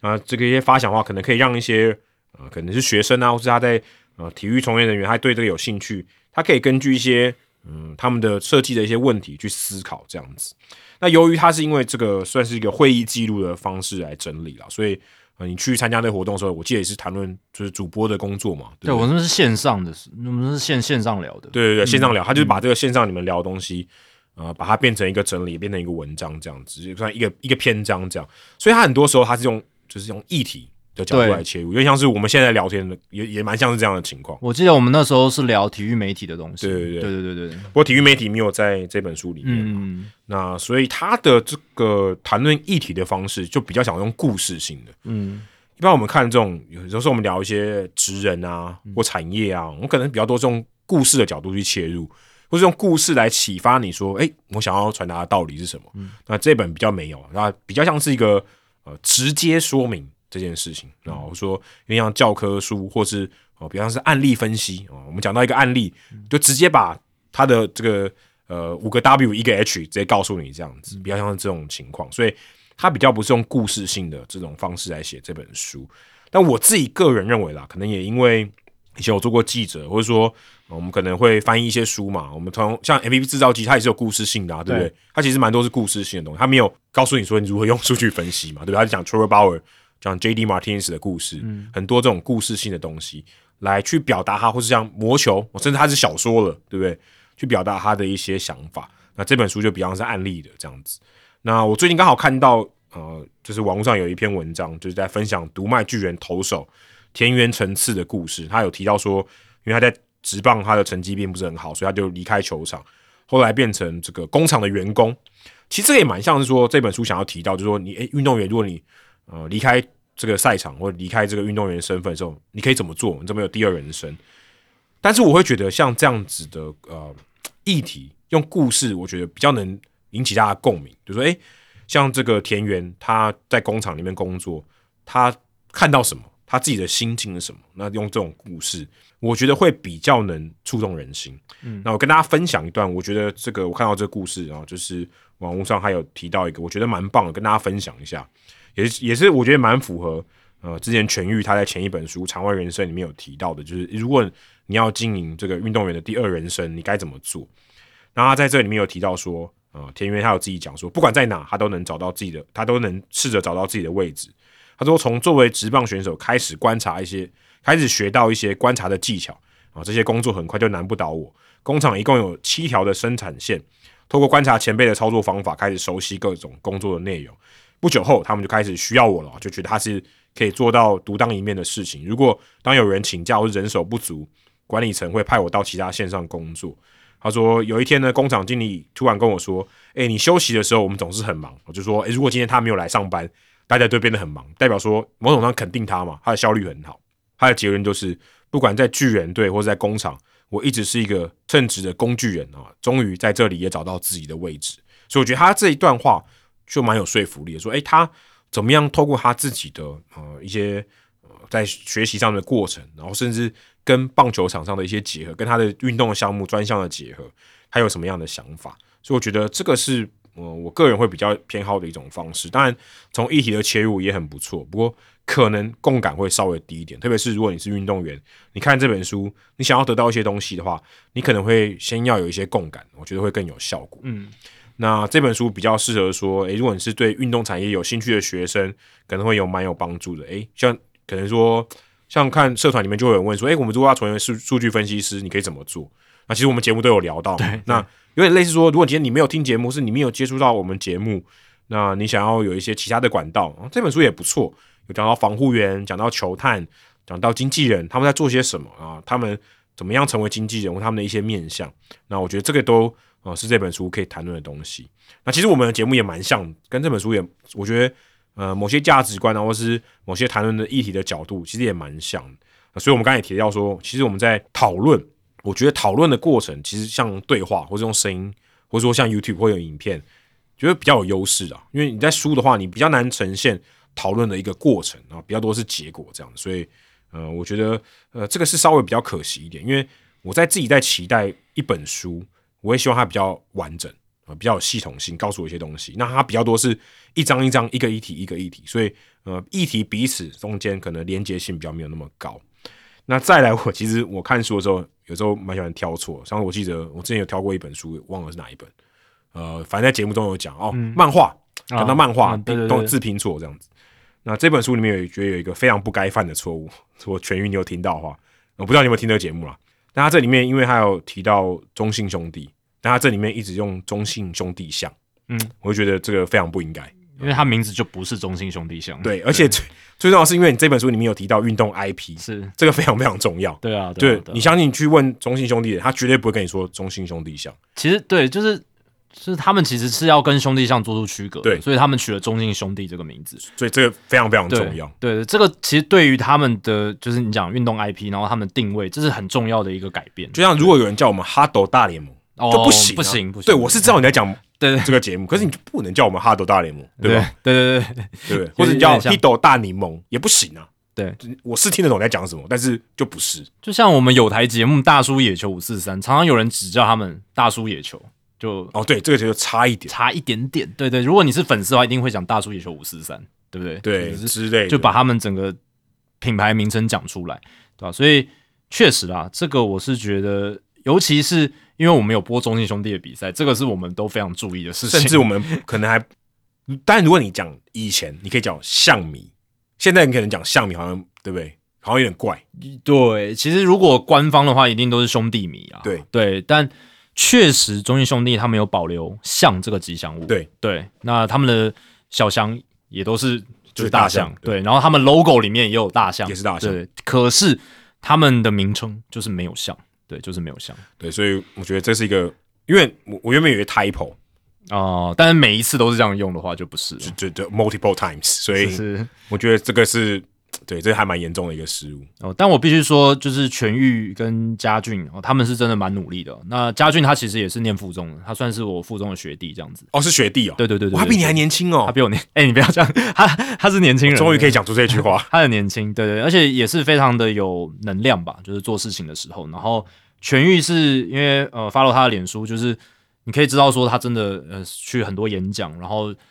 对于他这种运动员生涯规划这件事情，他真的蛮蛮热血的、哦，可以用热血两个字来形容，对吧、而且坚持很久了哦，所以。我也很感谢他们愿意去访问这么多人，对然后愿意去把它呃这些其实我觉得是有价值的东西留存下来哦，让不管是运动员，或者你对运动产业有兴趣，你都可以透过他们的整理，透过他们的资讯的会诊，可以得到一些新的资讯或启发，这样子。诶，我想问你一个问题，嗯，因为他在这里面他一直没有讲到说这是一本书，他一直说这是一本引人深思的读本。请问读本跟书有什么不一样？就是另一种说法啦，真的吗？对啊，对啊，就是替换词嘛。因为我从来不会说，诶，这个读本你要不要看一下？对我就说这个书你要不要看一下？我只能说，读本呢，它讲起来、听起来就是嗯比较书写体哦。有些有些语词它是比较偏书写体，就是你只是在写作的时候你才会写出来。哦，但有些词就是口语会会用的。它会感觉比较比较炫炮嗯我我觉得就是比较书写体因为英文里面也有一些字，就是你口语根本不会讲，哦，但是你对对书写的时候会书写出来。哦，对对对，你这样讲没错。对对对对对或是所以他怎么讲？因为我们讲说你是老板或负责人，像人家讲主理人，对对对对对那对。主理人谁谁谁平常真会这样讲话？但那个比较像是，我不知道主理人是不是有受到中国大陆的语用的影响，嗯有有可能是受到他们那边一些影响。但呃，我是觉得现在就是我语言它就是一个有机体嘛，它一直在变化，嗯对吧、所以嗯、呃有时候书写体搞不好有一天变得你也可以口语讲，对不对？但有些书写体就是你永远不会在口语讲的，哦，对啊。然后也有一些呃语境层次太低的，可能在某个场合不适合用的，对啊，对啊因为读本我想到的是，它如果对面就是绘本，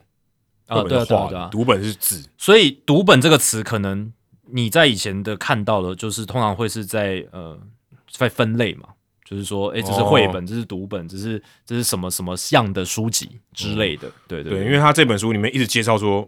但他的致谢里面是讲这本书了，他不讲这本读本，嗯嗯对吧？但是他这里面一直重复叫读本，我也是蛮好奇。嗯啊，顺便他帮他广告一下，这个十一月二十五号，那就是我们录节目的后天，他在台北有这个新书发表会啦，然后二十七号礼拜六在台中有一个发表会，所以大家如果有兴趣的话，可以去搜寻隐形赛局的新书发表会。嗯，好，接下来是数据单元，哇，刚刚讲到红一中，对不对？我们刚讲红一中啊跨栏，没错，红一中，哎、我不知道，我现在脑袋里面没有红一中教练他这个蹲捕的场次，但应该有破千场，两千都有吧？嗯。我现在查一下，你可以查一下，因为我错过了他蹲捕的时代。对我开始看中职的时候，他已经是教练了，已经是教练了，对啊。但今天数据单元要讲的是铁人捕手的数据，那其实某种程度上也是要呼应一下我们录音的隔一天哦，美国棒球名人堂就会公布二零二四年的梯次你，听到我们节目的时候，可能刚好公布你就知道 Joe Mauer 他有没有进了啦。对，哦对对对，所以想要连接一下啊，连接。当然，Joe Mauer 不算是铁人捕手了，因为他生涯到中间的时候就因为脑震荡就没有继续蹲了。对，哦，但是他毕竟也是一个非常强的捕手，而且有机会进名人堂这样子。嗯你查到了吗？我查到他生涯蹲捕包含这个桃园大联盟一零九三，哦，很多场，超过叶军章最多嗯一千三百六十七场，破千场都很高志刚也破，千场一零七零，都很厉害，都算铁捕，在台湾破千场都是铁捕。而且他说我看到他有连续两千多局嗯蹲捕，嗯，那那因为那时候没有二没有什么二号捕手，嗯，这是这个是真的很猛了。那个体力要够好以外，那种纪律对自己要求两千多局在大联盟根本不可能，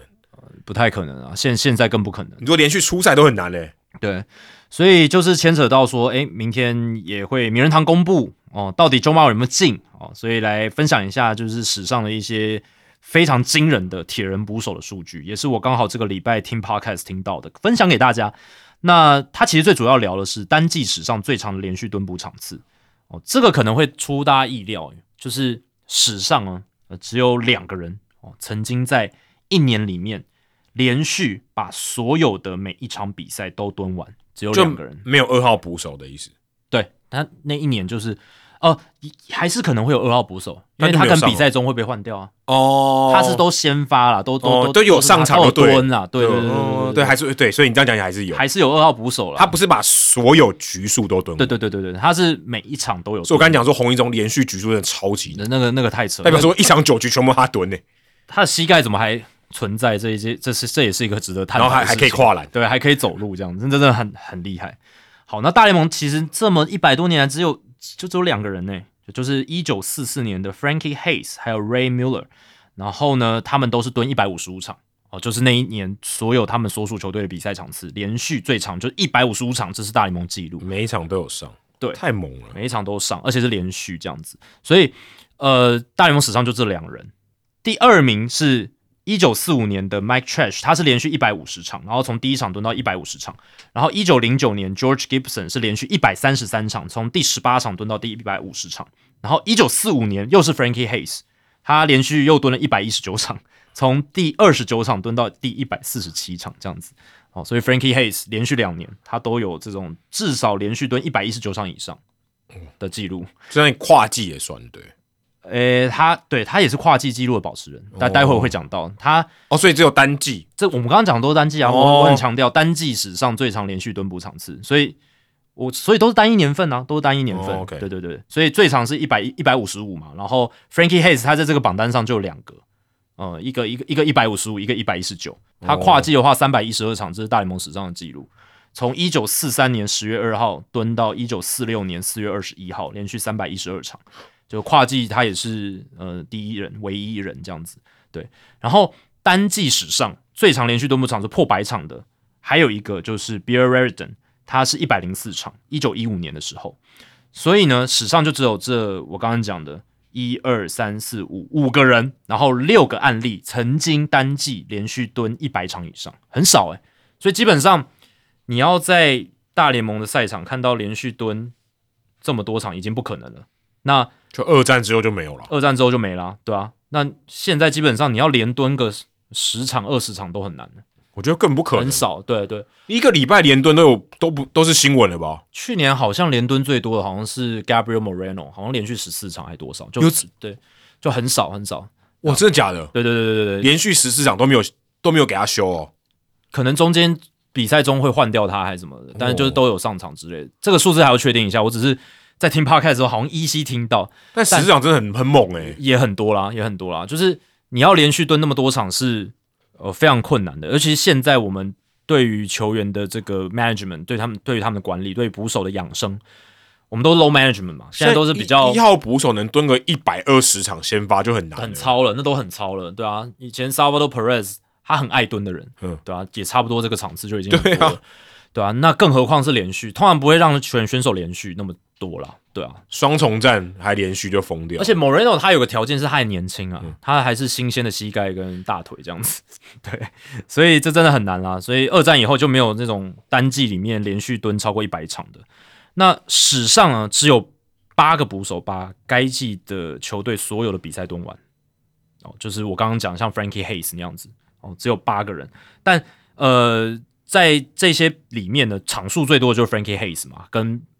Ray Mueller，、因为他们一百五十五场。还没有到一百六十二的时候，所以代表说，在那之前，或者是其他人，他们连续蹲，或者说把那个比那一整季蹲完，都比赛数不够哦。就比如说早期十九世纪的时候，一季就六十场、五十场、八十场这样子。对，像一九七一一八七一年 D 跟 White 哦，这也是应该有入选名人堂。然后一八七三年的 Tom Barlow，然后一八七七年的 Pop Snyder，然后还有一八八零年的 Emil Gross，他们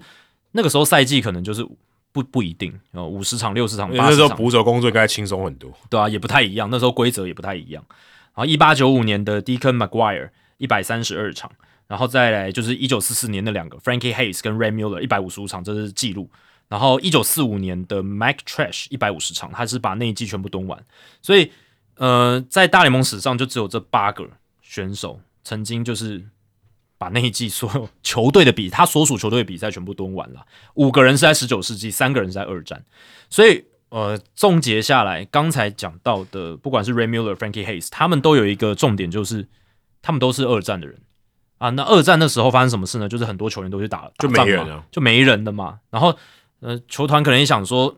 当然比赛还是在打，可是或许对于这个战力上就没有那么要求，毕竟人手也短缺，对，所以变成说像 Muller 啊、Hayes 他们就是被抄的很凶这样子。好，那我刚刚有讲到史上最长连续蹲捕场次跨季的话，就是 Frankie Hayes 三百一十二场，这刚才已经讲了。那名人堂捕手当中单季蹲捕场次比例哦，就是蹲捕场次跟除以这个球队出赛场次比例最高的是 Ray Shock，他在一九二零年，呃，球队一百五十四场比赛，他蹲了一百五十一场，百分之九十八，猛诶。这是名人堂捕手里面最高的单季蹲捕比例，很猛诶，很很高。对，这个是呃，蛮蛮蛮不容易的啦，对，蛮不容易的。但洪一中比他更强哦，连连续两千局。对啊，这个太有有点太离谱了。对，然后一八七一到二零零三年哦，为什么是这个维度呢？因为呃，我看的这篇文章，它就是二零零三年记录到二零零三年哦，在这个一百三十多年的历史里面。有九千四百零一个捕手蹲捕的赛季，这么多个蹲捕赛季里面，只有一百二十三个捕手的单季蹲捕比例超过百分之九十哦。然后大部分都是集中在一九八零年以前了。嗯，那以下呢就是单季蹲捕比例超过百分之九十最多次的捕手，第一名六次，他名叫 Jim Sundberg，一九七五年、七七年、七八年、七九年、八零年、八一年，哇！六个年份，他的单季蹲步比例都超过百分之九十哦。当然，八一年是因为有缩短赛季啊。可是七七、七八、七九、八零连续四个赛季，完整赛季他都蹲超过百分之九十的场次。这个教练要把他操死。二号捕手应该蛮烂的，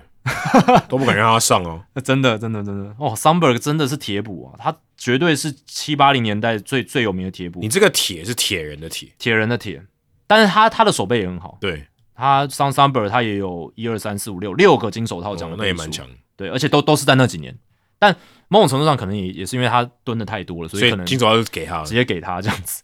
Yogi Berra 五个年份，一九五零、五一、五二、五四、五五哦，都有蹲百分之九十以上的比例。